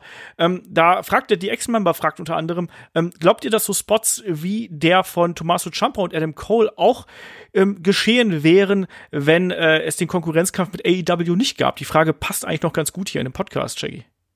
Ja, ich glaube, dass so ein Spot wäre auch passiert. Und tatsächlich war dieser Spot ja ähm, wieder erwartend sehr safe ausgeführt. Also da hat ja, da hätte klar einiges ähm, schief gehen können, aber eigentlich war der ganz safe ausgeführt. Und ähm, die beiden kennen sich, die beiden vertrauen sich. Äh, Ich finde, da hat man deutlich schlimmere und gefährlichere Spots gesehen. Also ich mag zum Beispiel, mochte ja am Anfang diesen Coffin Drop von Darby Allen als auf den Ring Apron. Da habe ich mich viel mehr aufgeregt als jetzt über diesen Spot, weil der war okay angesetzt. Ja, ich glaube auch, dass es den gegeben hätte, auch wenn man sich die alten Wargames-Matches anschaut. Da ist auch krasser Sch Scheiß passiert. Ähm, insofern ähm, passt das schon. Ich glaube, das hätte es da gegeben. Ich glaube nicht, dass man sagt, oh, wir müssen jetzt Quote ziehen, komm, wir schmeißen dich mal vom Käfig runter oder so. Ähm, und da gehören auch immer noch zwei dazu. Ich bin mir sehr sicher, wenn da äh, einer von den beiden gesagt hätte, ich mach das nicht, dann hätten sie es nicht gemacht. Der Marcel fragt per Mail, äh, wieso darf AEW eigentlich ihre neue Veranstaltung Bash at the Beach nennen? Liegen die Rechte da nicht bei der WWE, Shaggy?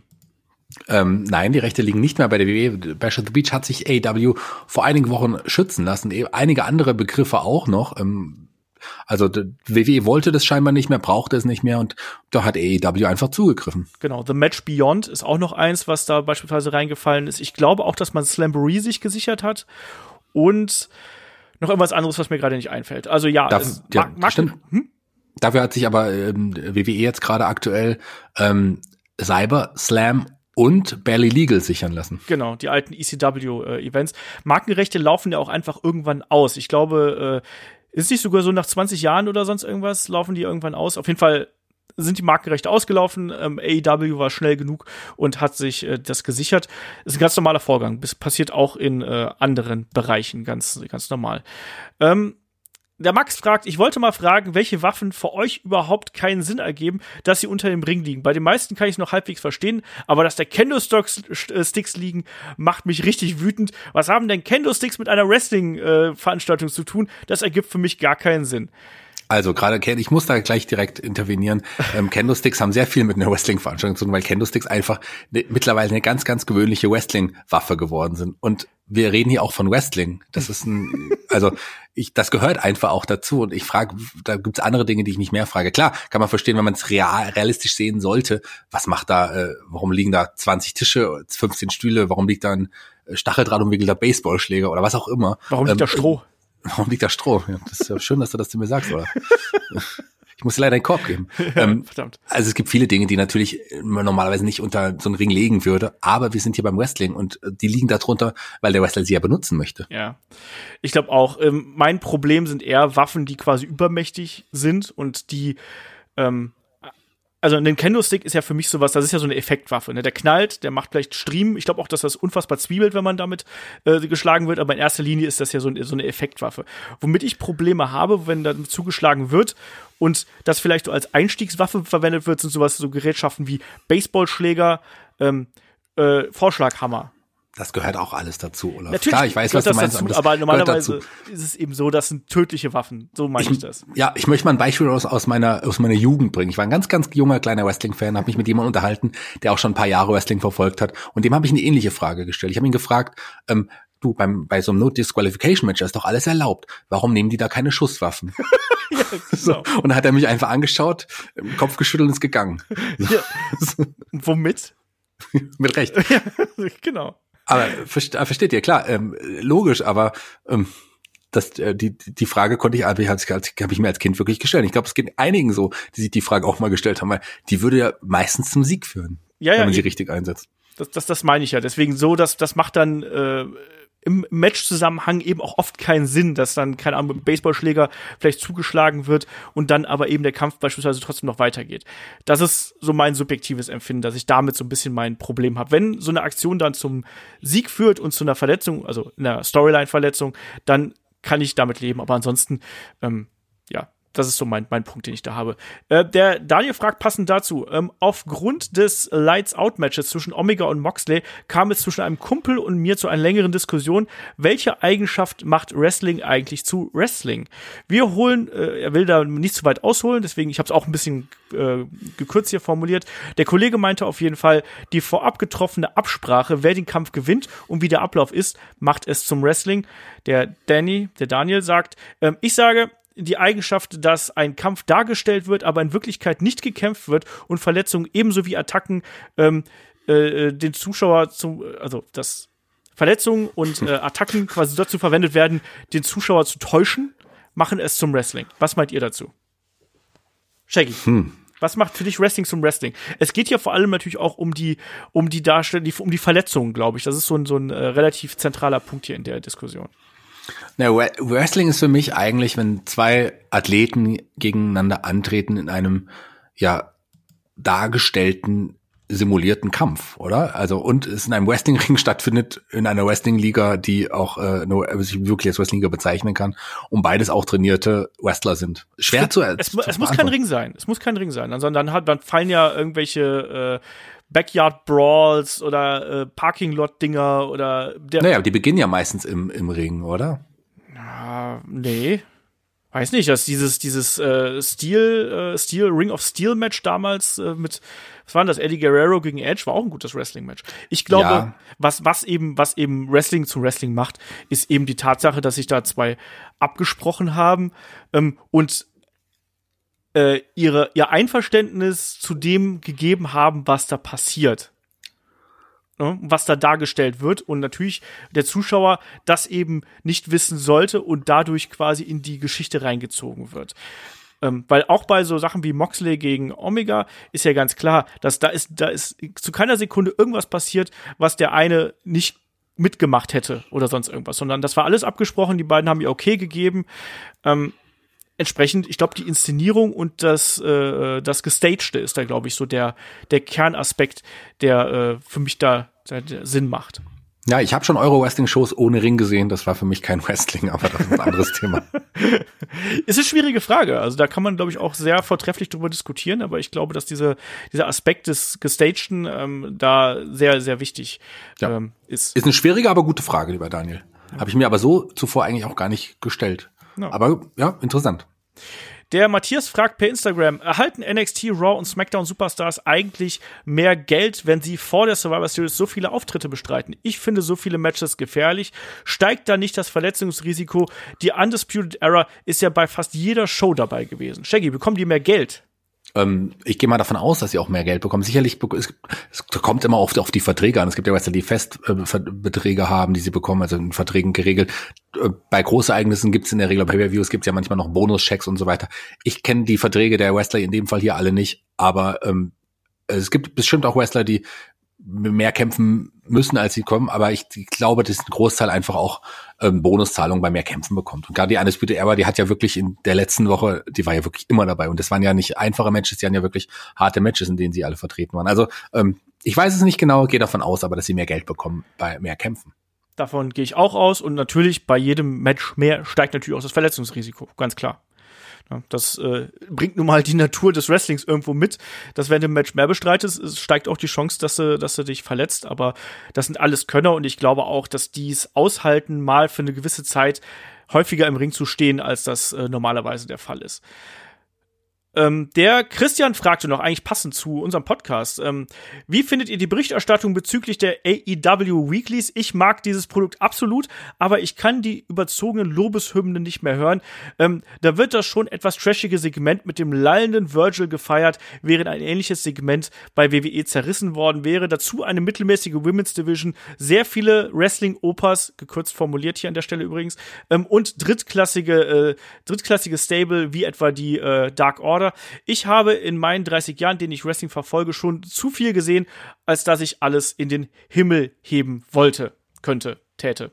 Shaggy. Sagen wir es mal so, da fragst du eigentlich im Grunde den Falschen, weil ich hätte, wenn es ein ähnliches Segment bei WWE gewesen wäre, auch das gefeiert, weil ich es einfach cool fand und ich fand es auch witzig mit mit Virtual oder so, also Soul Train Jones irgendwie. Das hat das hat mir schon Spaß gemacht. Das fand ich vollkommen okay. Klar muss man den nicht jede Woche sehen, aber ich fand das schon witzig, dass man ihm auch in diesem äh, in diesem Segment, in diesem in der Vignette über Chris Jericho in, der, in der Woche oder in den Wochen zuvor schon mal gesehen hat. Da habe ich das schon gefeiert, dass er jetzt hier im Ring stand. Fand ich einfach witzig, weil Virtual einfach einfach ein witziger Charakter ist. Der hat ja irgendwie so ein bisschen, bisschen so ein Running Gag mit Virtual, auch, auch bei uns irgendwie, hier bei uns Podcastern so ein bisschen. Ähm, nee, ich mochte das sehr. Ähm, klar, ich habe es ja auch selber schon angesprochen, die, die Damendivision, die ist gut, die ist, die ist nicht mittelmäßig, die ist gut, aber die Damendivision der WWE insgesamt, wenn man alle Damen, die ist natürlich um Längen besser, also um Längen besser. Man hat bei AEW gute Damen, aber man hat bei, bei der WWE viel mehr und viel äh, auch fantastische Damen. Das stimmt auf jeden Fall. Und das die Dark Order ist kein drittklassiges Stable, da muss ich dir leider widersprechen. ich fand die ja von Anfang an habe ich die gefeiert, weil ich die einfach toll fand. Ich mochte ja als Super Smash Brothers mochte ich, mochten wir die ja auch schon, Olaf. Die haben am Anfang noch nicht so richtig connected äh, beim Publikum, das stimmt. Aber ich finde jetzt auch gerade, wie ich es vorhin gesagt habe, die Vignetten, die man jetzt zeigt, die finde ich fantastisch. Und ich glaube an dieses, an dieses Stable. Ich finde die gut und ich glaube, da wird man noch große Geschichten haben. Gerade jetzt auch mit dem Jurassic Express, diese Geschichte mit der Maske, kommen äh, so rüber zur, zur Dark Order. Das ist cool, das hat Potenzial, das wird weitergehen. Ich mag das sehr. Und ich verstehe auch, was du meinst. Wenn, je mehr man irgendwas in den Himmel lobt, umso tiefer kann es auch fallen und andere finden es dann blöd, dass man das Produkt jetzt so toll findet. Machen wir es doch lieber nieder und so. Ähm, ich finde das Produkt AW-Produkt gut, ich finde das NXT-Produkt gut, mir gefallen beide. Und mir, ich, ich bin da jetzt nicht so, dass ich da sage, mh, hm, das muss, das, das ist jetzt hier irgendwie das beste Produkt auf der Welt, sondern ich sag, gehe mit meinem persönlichen Geschmack und finde, bin überzeugt davon und das, das reicht mir. Ich wollte es mich auch gerade sagen. Klar, Berichterstattung tendiert natürlich gern dazu, in Extremen zu denken. Ne? Entweder ist alles schlecht oder ist alles gut, weil dadurch generierst du natürlich auch eine gewisse Aufmerksamkeit, kreierst einen gewissen Flow. Ich glaube, man muss da für sich selber den Mittelweg gehen. Und gerade bei sowas wie Wrestling geht es doch eigentlich im Endeffekt nur darum, ob es dir gefällt oder eben nicht. Und was dann die Berichterstattung sagt, ist vielleicht ein nettes Indiz dafür. Vielleicht, wenn du die Leute schätzt und äh, die, deren Meinung schätzt, dann bekommst du vielleicht da noch ein bisschen äh, einen Denkanstoß hier und da.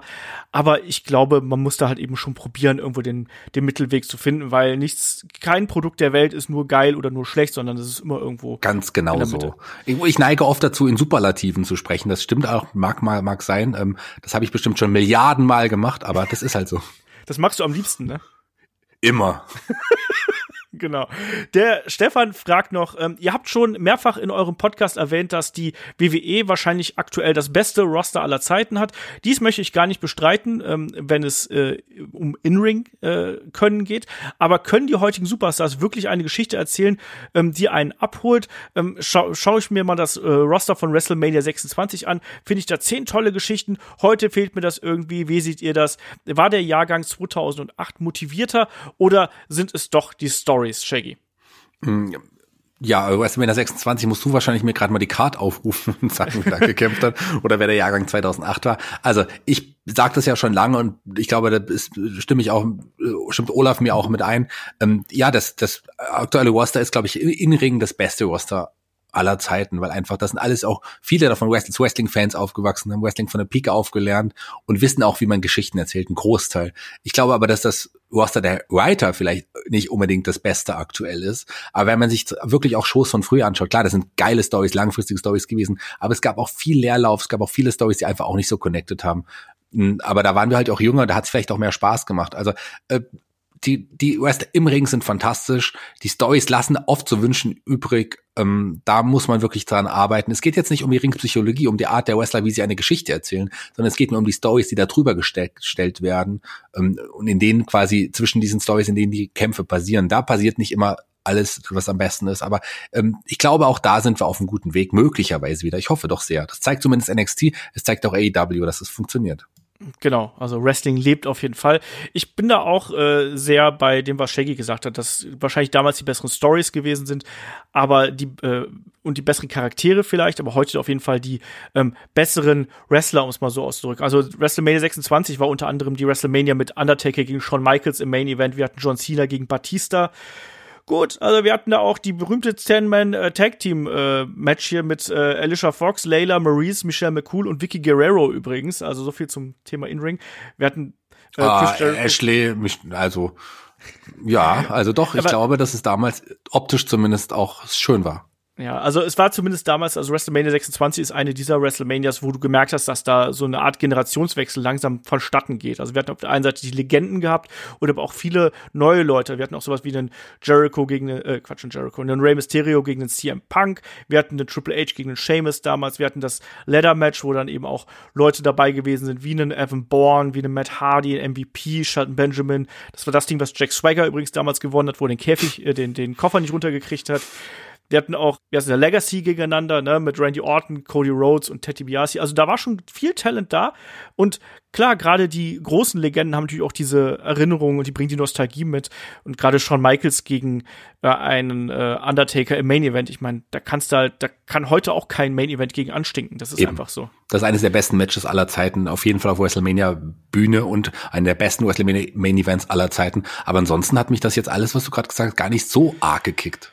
Es war auch noch Bret Hart gegen Vince McMahon übrigens dabei, was ich ganz Ach so, jetzt bin ich jetzt doch, jetzt bin ich wieder überzeugt. Wir haben noch so ein paar persönliche Fragen, die hauen wir jetzt hier noch kurz raus. Der äh, Christian W., weil wir mehrere Christians hier hatten, fragt per äh, fragen@headlock.de, was müsste passieren, damit ihr euch von WWE abwendet? Die Frage geht hauptsächlich in Richtung Booking. Für mich wäre beispielsweise ein Grund, wenn WWE das Potenzial von Pete Dunne, der Undisputed Era oder Velveteen Dream verschwenden würde und sie in der Undercard versauern lassen würde. Shaggy. Ähm, bei mir wird es zwei Gründe geben, WWE nicht mehr zu verfolgen. Und zwar das eine, wenn sie nur noch in Saudi-Arabien aufzeichnen würden und Shows abhalten würden, dann vielleicht. Ähm, und wenn ich sterben würde oder wenn es die WWE nicht mehr gibt, glaube ich. Weil ich bin jetzt am Punkt, ich habe schon alles durchgemacht. Schlimme Zeiten durchgemacht mit der WWE. Warum sollte ich jetzt aufhören? Also ich meine, ähm, klar ist es jetzt auch nicht, nicht super, äh, im Gegenteil, aber ich, die WWE begleitet mich schon mein ganzes Leben und ähm, klar schimpft man auch mal über, über die WWE, aber das ist jetzt so quasi, ähm, ja, also das gehört einfach zum Leben mittlerweile dazu. Ich kann gar nicht mehr ohne und ich würde auch gar nicht mehr ohne wollen. Ja. Ähm, Wrestling gehört bei mir auch genauso dazu. WWE gehört auch irgendwo dazu. Ich habe ja auch im äh, großen Wieso mag man eigentlich WWE-Podcast äh, gesagt, wahrscheinlich, wenn ich irgendwann mal alt und dement in irgendeinem Bett liege, werde ich nur noch Wrestling-Catchphrases irgendwie vor mich hin sabbern. Ähm, ich habe ja im glaube, Gegensatz zu Olaf auch noch ein anderes Leben. Bei Olaf, Olaf besteht, Leben besteht ja nur aus äh, ja, Computerspielen, Sabber. Wrestling und seiner Freundin. Das stimmt. Ich habe ja tatsächlich noch ganz, ganz viele andere ähm, Hobbys und, und Dinge, die mich beschäftigen. Ähm, von daher alles gut. Also bei mir geht's noch, bei Olaf wird's wahrscheinlich wirklich schlimmer. Ich glaube das tatsächlich, dass es so sein wird, dass er irgendwann wirklich noch Wrestling Catchphrases aufsagen wird dann. Genau, weil die sich so tief in mein Gehirn gebrannt haben. Aber um meine Meinung ähm, da dazu kundzutun, am besten einfach den Wieso mag man äh, WWE Podcast anhören. Da philosophiere ich darüber auf. Ich glaube, ich würde bei mir ist auch so. Ich würde glaube ich fast immer ähm, WWE weiterverfolgen und da ist tatsächlich eher nicht die Booking-Faktoren ein Problem für mich. Ich glaube, ich würde es trotzdem verfolgen, sondern ich glaube, bei mir sind auch eher so Sachen wie Saudi-Arabien. Das hat mir wirklich den ähm, einen Kick in die andere Richtung gegeben bei WWE und das hat auch wirklich mein äh, mein Denken über die Promotion stark äh, beeinflusst, genauso wie Sachen mit Nestle und die Sachen, viele Sachen in der Außendarstellung, auch wenn sie eben viel Charity Work machen. Trotzdem, da hat einiges bei mir kaputt gemacht. Ähm, aber pro WWE, der Lukas fragt per Facebook, ein kleines Gedankenspiel. Die WWE würde auf euch zukommen und euch bezahlen, beziehungsweise eine Partnerschaft anbieten für den deutschsprachigen Raum, also uns als Podcast. Exklusive News, Karten, beziehungsweise Reisen zu Pay-Per-Views und eine enge Zusammenarbeit. Ihr dürftet weiterhin im Sinne der Presse- und Meinungsfreiheit eure ehrliche Meinung sagen und die Themen selbst wählen. Free- und Bezahlbereich blieben, wie sie sind. Dazu erscheint der Podcast auch auf dem WWE Network. Die einzige Bedingung wäre die folgende. Euer Podcast wird von einem Wrestling-Podcast zu einem WWE-Podcast und ihr dürft nur noch über die WWE und deren Partner berichten. Was würdet ihr tun? Shaggy, was würden wir tun? Würden wir machen. da hast du gar keine Zweifel? Ja. Oder also ich meine, wenn die WWE mich bezahlt, wenn ich so viel Chancen habe dann und könnt, dann vom Wrestling auch noch lebe, äh, gut, ich will ja mein anderes Leben nicht aufgeben, aber ich glaube, ich würde das tun. Also warum nicht? Ja, ich denke auch, dass man da. Es klingt natürlich so ein bisschen wie sich verkaufen, machen wir uns da nichts vor irgendwo. Ähm, und so ein bisschen das, was man vorher aufgegeben hat, äh, aufgebaut hat, dann aufgeben würde. Aber ich meine, wie geil wäre das denn, für irgendeine große Promotion quasi sowas zu machen. Ich meine, es müsste ja dann nicht Headlock sein, es wäre dann auch nicht mehr, also äh, ist ja ein kleiner Widerspruch in der Frage, von wegen, wir dürfen uns Themen selber aussuchen, wir dürfen aber nur über WWE sprechen, ist natürlich schon der Konflikt irgendwo da. Ähm, also wenn, wenn man das jetzt als Verkaufen bezeichnen würde, ich würde mich verkaufen, wenn das Geld stimmt. Wahrscheinlich ja. Ich ja. glaube auch, also, sind wir mal ehrlich, wenn jetzt, wenn jetzt WWE zu uns kommen würde und wir sagen, Olaf Shaggy, komm, wir geben euch jedem im Monat Summe X, produziert ihr für uns einen Podcast. Klar. Also das alles, was wir machen, das macht uns ja Spaß. Wir lieben ja Wrestling, deswegen machen wir das. Wir, wir verdienen hier wirklich nicht eigentlich kein Geld im Vergleich zu, also das sind wirklich Zum Aufwand für den Aufwand überhaupt nichts. Das kann man überhaupt nicht vergleichen. Also denn nicht, dass ihr denkt, wir würden hier wirklich äh, ja uns bereichern. Im Gegenteil. Also ähm, die Zeit, die wir hierfür investieren, die ist im Grunde das Geld nicht wert. Wir machen das, weil wir Spaß daran haben, weil wir auch Spaß haben, miteinander darüber zu reden, weil ich gerne mit Olaf darüber rede. Das ist halt auch echt schön. Das macht wirklich Spaß und weil wir auch für euch das quasi auch aufnehmen, weil ich weiß, wie das noch war, bevor ich Podcast äh, aufgenommen habe, habe ich selber gerne, sehr gerne auch Wrestling-Podcasts gehört. Und das war ein Riesenspaß und das, äh, das gebe ich jetzt auch so ein bisschen zurück. Und klar, ähm, finde ich das schön. Und, ähm, aber wenn man die Möglichkeit hat, damit wirklich ein bisschen Geld zu verdienen, dann rede ich halt privat über AEW oder wie auch immer. Ähm, das mache ich, ähm, aber dann kann ich hab, weiß ich, dass ich hier dafür sogar, ich meine, ich habe ja sehr viel Arbeit dafür investiert und dann, irgendwann hat sich dann aus, hat sich dann bezahlt gemacht. Ich meine, den Wrestlern geht's ja im Grunde genauso. Die Wrestlern ja auch äh, für weniger Geld im Independent-Bereich und wenn sie dann die Möglichkeit haben, im großen Rahmen davon zu leben, ihre Familien zu ernähren oder wie auch immer, dann sollte man auch diesen Schritt gehen. Klar gibt es auch Leute, ähm, die, es vielleicht moralisch dann wichtiger ist, das finde ich auch gut so, das sollte es auch geben. Aber das wäre, ich würde, ich sehe, ich habe es jetzt drastisch gesagt, aber für mich ist das ja jetzt kein Verkaufen, sondern eine Möglichkeit, mit dem, was mir Spaß macht, noch mehr Geld zu verdienen. Wenn es hier am Punk das kann, dann können wir das auch. Ähm, der Lukas fragt auch noch, Bonusfrage, wisst ihr, ob es deutschsprachige Wrestler und Wrestlerinnen gibt, die euch verfolgen, Shaggy? Wissen wir das? So stalken, stalkenmäßig. genau, sitzen hinter mir. Ganz, wahrscheinlich groß, also viele von den Frauen, in, nein, keine Ahnung, die uns verfolgen, also die uns wahrscheinlich auf äh, die Headlock hören oder so.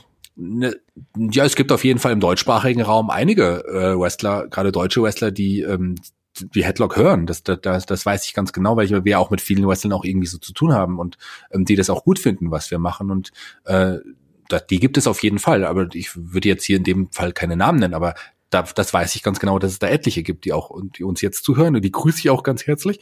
Ähm, aber klar, warum nicht? Ich meine, das ist ein Wrestling-Podcast. Die Wrestler, die, gerade die Wrestler in Deutschland, die verdienen ja auch nicht Unmassen damit. Die sind ja auch Wrestling-Fans, sonst wären die auch nicht zum Wrestling gekommen. Und die interessieren sich genauso für die Wrestling-Podcasts, genauso für das Geschehen wie alle Hörer. Und von daher, klar gibt es die. Ja, gibt's auf jeden Fall. Ähm, also berühmtestes Beispiel sind eigentlich unsere äh, Live-Reviews und die ähm, WXW-Podcasts, die wir machen. Ähm, ich glaube, die werden von so ziemlich jedem irgendwo angesehen und angehört. Also das ist auch ein generelles Feedback, was ich immer kriege, dass wenn wir die Live-Reviews machen, dass, dass das den Leuten wichtig ist, ähm, was wir, was wir da über die Show denken und was wir da erzählen. Und wir haben da eigentlich auch immer sehr viel positives Feedback bekommen, ähm, was das angeht.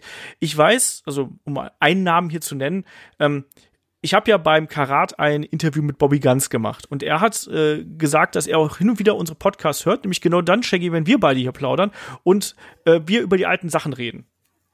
Ja? Also über äh, die, die neuen Sachen da eher weniger, aber die neuen Sachen, wenn wir, äh, die alten Sachen, wenn wir über WCW oder über irgendwelche Personalities oder sonst irgendwas reden, da war er zumindest, das ist mein letzter Stand. Ich habe seitdem, glaube ich, nur mal ganz kurz noch mit ihm gequatscht, aber nicht darüber.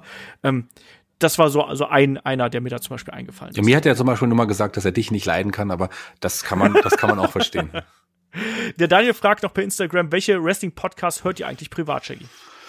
Ähm, ich höre sogar sehr viele Wrestling-Podcasts, weil ähm, ich immer, wenn ich irgendwie was tue, ich muss ja auch ab und an mal hier die Wohnung sauber machen, was ich wahrscheinlich zu selten mache. Ich muss ja auch ab und an die Katzenklos sauber machen oder wenn ich ähm, Auto fahre oder wie auch immer. Ich höre immer Podcasts ganz oft. Also ich höre lieber als Hörspieler im Moment auch. Und ich höre sehr, sehr viele Wrestling-Podcasts. Aber im Gegensatz zu Olaf, der hört ja sehr viele englische Podcasts, höre ich aktuell wirklich nur deutsche Podcasts. Und da gibt es ein paar, die ich wirklich sehr, sehr mag. Also ich mag zum Beispiel gern die Kollegen von Blown Up, Felix Schulz, ähm, Robert Reisker. Ein tolles Produkt, gerade wenn man so das sich sich für das europäische Wrestling so ein bisschen interessiert, für die WXW interessiert, dann ist das ein fantastischer Podcast, den man sich immer wieder anhören kann. Ähm, Spotfight höre ich natürlich auch, ähm, die Reviews ab und an, den gibt es noch. Ich mag auch die Jungs von Rats natürlich sehr, sehr gerne, die, weil ich die privat auch sehr mag, die, die finde ich, finde ich gut. Genauso wie Power Wrestling höre ich mir auch tatsächlich an, weil ich auch die Jungs ja auch privat gut kenne und mag und die auch ein anderes interessantes Produkt abliefern. Ähm, die Ringfüchse mag ich auch ganz gerne. Also da gibt's wirklich, ich habe wirklich viele deutsche Wrestling-Podcasts, wie ihr gerade hört. Sagen also, da hast du auch fast die komplette Liste ja, GF, der Talk höre ich auch manchmal, wenn, wenn da was kommt, weil ich auch da ja quasi, das ist ja, da bin ich ja entstanden als Podcaster quasi. Grüße an den Tim. Ähm, also wirklich, da gibt es einiges, was ich mag und die kann man auch alle empfehlen. Die sind ja auch alle unterschiedlich. Das ist ja das Schöne. Genau, und das Schöne ist ja wirklich, dass wir inzwischen eine sehr vielfältige ähm, Podcast-Szene haben. Aber du hast schon richtig gesagt, also ich höre tatsächlich, ich höre hin und wieder mal, äh, wie heißt es, was du gerade schon gesagt, Blown Up höre ich hin und wieder mal ganz gern. Ich höre auch hin und wieder, abhängig von den Interviews, ähm, die Kollegen von GF, einfach weil ich dann es eben sehr mag, dass man so ein bisschen da in die deutsche Szene eintaucht. Ich bin übrigens bei Podcast bin ich äh, reingekommen durch äh, Pro Wrestling Anderswelt damals. Das war die äh, der Podcast von Tassilo Jung und Christian Michael Jacobi damals, also der WXW äh, Geschäftsführer zur damaligen Zeit. Ähm, darüber bin ich da reingerutscht und das hat ja, vom, vom Disco King produziert damals auch von genau. Frankie und da bin ich auch reingerutscht als Veranstalter quasi ohne den Pro, Anders, Pro Wrestling Anderswelt wäre ich nie WXW Lokalveranstalter geworden, wäre auch nie glaube ich in die in die europäische in die deutsche Szene so ein bisschen ähm, hätte ich nie so Einblicke bekommen wie wie dadurch. Also ähm, es hat sich auf jeden Fall gelohnt. Und ich habe ja auch wirklich auch zum Beispiel hier einen ganz, ganz tollen Podcast, das ist mein Lieblingsdeutscher Podcast, ähm, den ich wirklich toll finde, auch weil die auch so viele abwechslungsreiche Podcaster haben und auch so ein interessantes und tolles Team und so einen wirklich netten, wirklich sympathischen Host. Und zwar mag ich total gerne ähm, Headlock. Also klingt jetzt blöd, weil ich ja auch bei Headlock dabei bin, aber ich habe ja Headlock vorher auch schon gehört, bevor ich äh, bevor ich dabei war und ich habe immer damals nur gedacht, toller Podcast, ähm, wäre doch schön, wenn ich da mal mitsprechen kann, weil ich glaube, das wäre auch cool und es war ja so, wir haben es schon ein paar mal gesagt, ich bin zum Olaf gegangen, habe gesagt, Olaf, ich würde euer Team bereichern und genau. ähm, stimmt, oder? Was meint da ihr, sind Hörer? wir jetzt. Und ich habe übrigens gedacht, als du diese Aussage getroffen hast, ich habe schon gedacht, äh, ich habe schon gemerkt, in welche Richtung es geht. Ich habe gedacht, es endet in einer Beleidigung. Nee, es endet nicht in einer Beleidigung, weil ich ich kann auch mal nicht, also ich meine, wenn ich beleidige, beleidige ich ja spaßig, aber äh, es muss auch mal gesagt werden, dass wir quasi auch ähm, wirklich tolle Arbeit machen. Das ist ja auch wirklich so und auch ähm, auf die Qualität achten und auch Olaf da auch wirklich so seinen, seinen Finger drauf hat und wirklich darauf achtet, dass wir einfach ein gutes Produkt abliefern, dass alles passt, verschiedene Themen haben und er koordiniert das auch ein bisschen mit den Aufnahmen, wenn er mal nicht kann, wie jetzt in den nächsten Wochen für den Adventskalender und so weiter. Da muss, kann er ja auch nicht jeden Tag dabei sein. Also er macht das schon wirklich gut und Olaf hat da so ein Produkt ähm, entwickelt mit uns, aber Olaf ist natürlich federführend, das einfach meiner Meinung nach, und ich glaube, da spreche ich hier für viele, der beste deutsche Wrestling-Podcast ist. Dankeschön. Jetzt bin ich ganz verlegen. Na gut, ich bin ja auch ein Teil davon. Ohne mich wäre es ja, ja. wahrscheinlich nicht so, aber äh, ja, ich urteile nicht über mein eigenes Produkt, quasi über mein eigenes Kind. Das macht man ja nicht. Es ist ohnehin äh, das Schönste, egal wie hässlich es ist. Ähm, ich höre ansonsten noch Something to Wrestle, höre ich super gern mit äh, Conrad Thompson und Bruce Pritchard. Mag ich total gern und äh, Klar, dass wieder das, Olaf die coolen englischen Podcasts erwähnen muss. Nee, gar nicht. Ich, äh, deutsche Podcasts höre ich tatsächlich fast gar nicht. Also ich habe doch gerade gesagt, Blown Up und GF höre ich hin und wieder, aber ich bin kein großer Freund von ähm, so von den klassischen Review-Podcasts und so. Das ist, das mache ich selber ganz gern, aber ich muss mir dann nicht noch mal einen Podcast darüber anhören, so leid mir das tut. Es gibt wirklich sehr, sehr viel und es lohnt sich. Wir haben einige nicht erwähnt, aber auch nur, weil ich sie nicht höre tatsächlich. Mag sein, dass sie auch gut sind. Ähm, vielleicht könnt ihr mir was empfehlen, vielleicht fällt euch was ein. Ähm, dann gerne melden. Genau. Schreibt uns gerne eure Podcast-Empfehlungen, wenn es da noch äh, was gibt, was wir noch nicht genannt haben. Und Jackie, in dem Sinne würde ich sagen, sind wir jetzt hier erstmal durch. Wir haben schon äh, fast ein bisschen Überlänge. Ähm, und du musst, du musst proben, du musst jetzt auf die Bühne quasi. Ich muss auf die Bühne, wenn ihr noch Bock habt. Ähm, wir haben jetzt eine unserer Finalproben, die Spontanisten, meine Improvisationstheatergruppe, am 8. Dezember im Kulturkeller in Fulda. Es gibt aktuell nur noch drei Karten, also von daher müsst ihr euch beeilen, wenn ihr noch Tickets wollt. Es ist fast ausverkauft, großer, großer Raum. Ähm, Freue mich schon sehr aufs Ausverkaufte und freue mich auf Impro-Theater. Wir haben ja mit den Spontanisten auch mal einen Wrestling-Kampf aufgeführt, bei einem Power Wrestling Podcast-Fan-Treffen. Also das gab's auch zum Beispiel schon. Und wenn ihr mal Bock habt auf ein Headlock-Fan-Treffen, wenn ihr Bock habt, uns mal kennenzulernen, nicht nur bei den Wrestling-Shows, vielleicht trifft sich, gibt sich ja mal irgendwann die Gelegenheit, dass wir alle mal zusammen anstoßen und über uns über Headlock freuen, weil das ist wirklich auch für mich eine kleine Familie geworden. Ich danke dir, lieber Vater Olaf. Es war schön mit dir heute wieder und es war mal wieder ein Podcast von der anderen Seite, weil ich heute sehr viel mehr gesprochen habe als sonst, aber das hat mir auch sehr viel Spaß gemacht. Ich hatte irgendwie war drin und dank Olaf, der das wieder so schön vorbereitet hat. Bis zum nächsten Mal. Tschüss. Kommt da jetzt noch was? Ich wollte was sagen. Cooles sagen, mir ist nichts Cooles eingefallen mir. Ja, du, du bist, äh, du bist heute im Redefluss. Ich merke das schon. Ja, pass auf, ich sag einmal was, hier dabei. Ich komme gar nicht mehr zu Wort. Ja, ich sag was ganz Cooles, weil das war mal richtig cool. Ich bin mir nicht sicher, weil ich ja nicht mehr der Jüngste bin, ob das immer noch cool ist. YOLO. Kawabanga. Sagt man das Ich dachte noch? Kawabanga. Kowabanga. Sagt man vielleicht auch noch. So, also äh, danke dir, Olaf. Sinne- Ich bin raus. Genau, ich glaube, das ist auch besser so, dass du raus bist. Ähm, nächste Woche geht's auf jeden Fall hier mit dem Adventskalender los. Ab morgen äh, mit Shaggy und mir, mit äh, Chris Jericho bei. Genau, bei AEW. Ähm, nächste Woche bist du auch schon wieder dabei, Shaggy. Da sprechen wir über Promis im Wrestling. Ähm, auch ein etwas bunteres Thema und dazwischen, wie gesagt, ganz viel Adventskalender. Schaut auch gerne auf Patreon, auf Steady vorbei, wenn ihr uns da unterstützen möchtet, wenn ihr unsere harte äh, Arbeit hier noch ein bisschen unterstützen möchtet und da vor allem auch noch Zugriff auf jede Menge andere Podcasts bekommen möchtet. So, jetzt reicht's. Ich sag äh, Kawabonga bis nächste Woche. Mach's gut. Tschüss.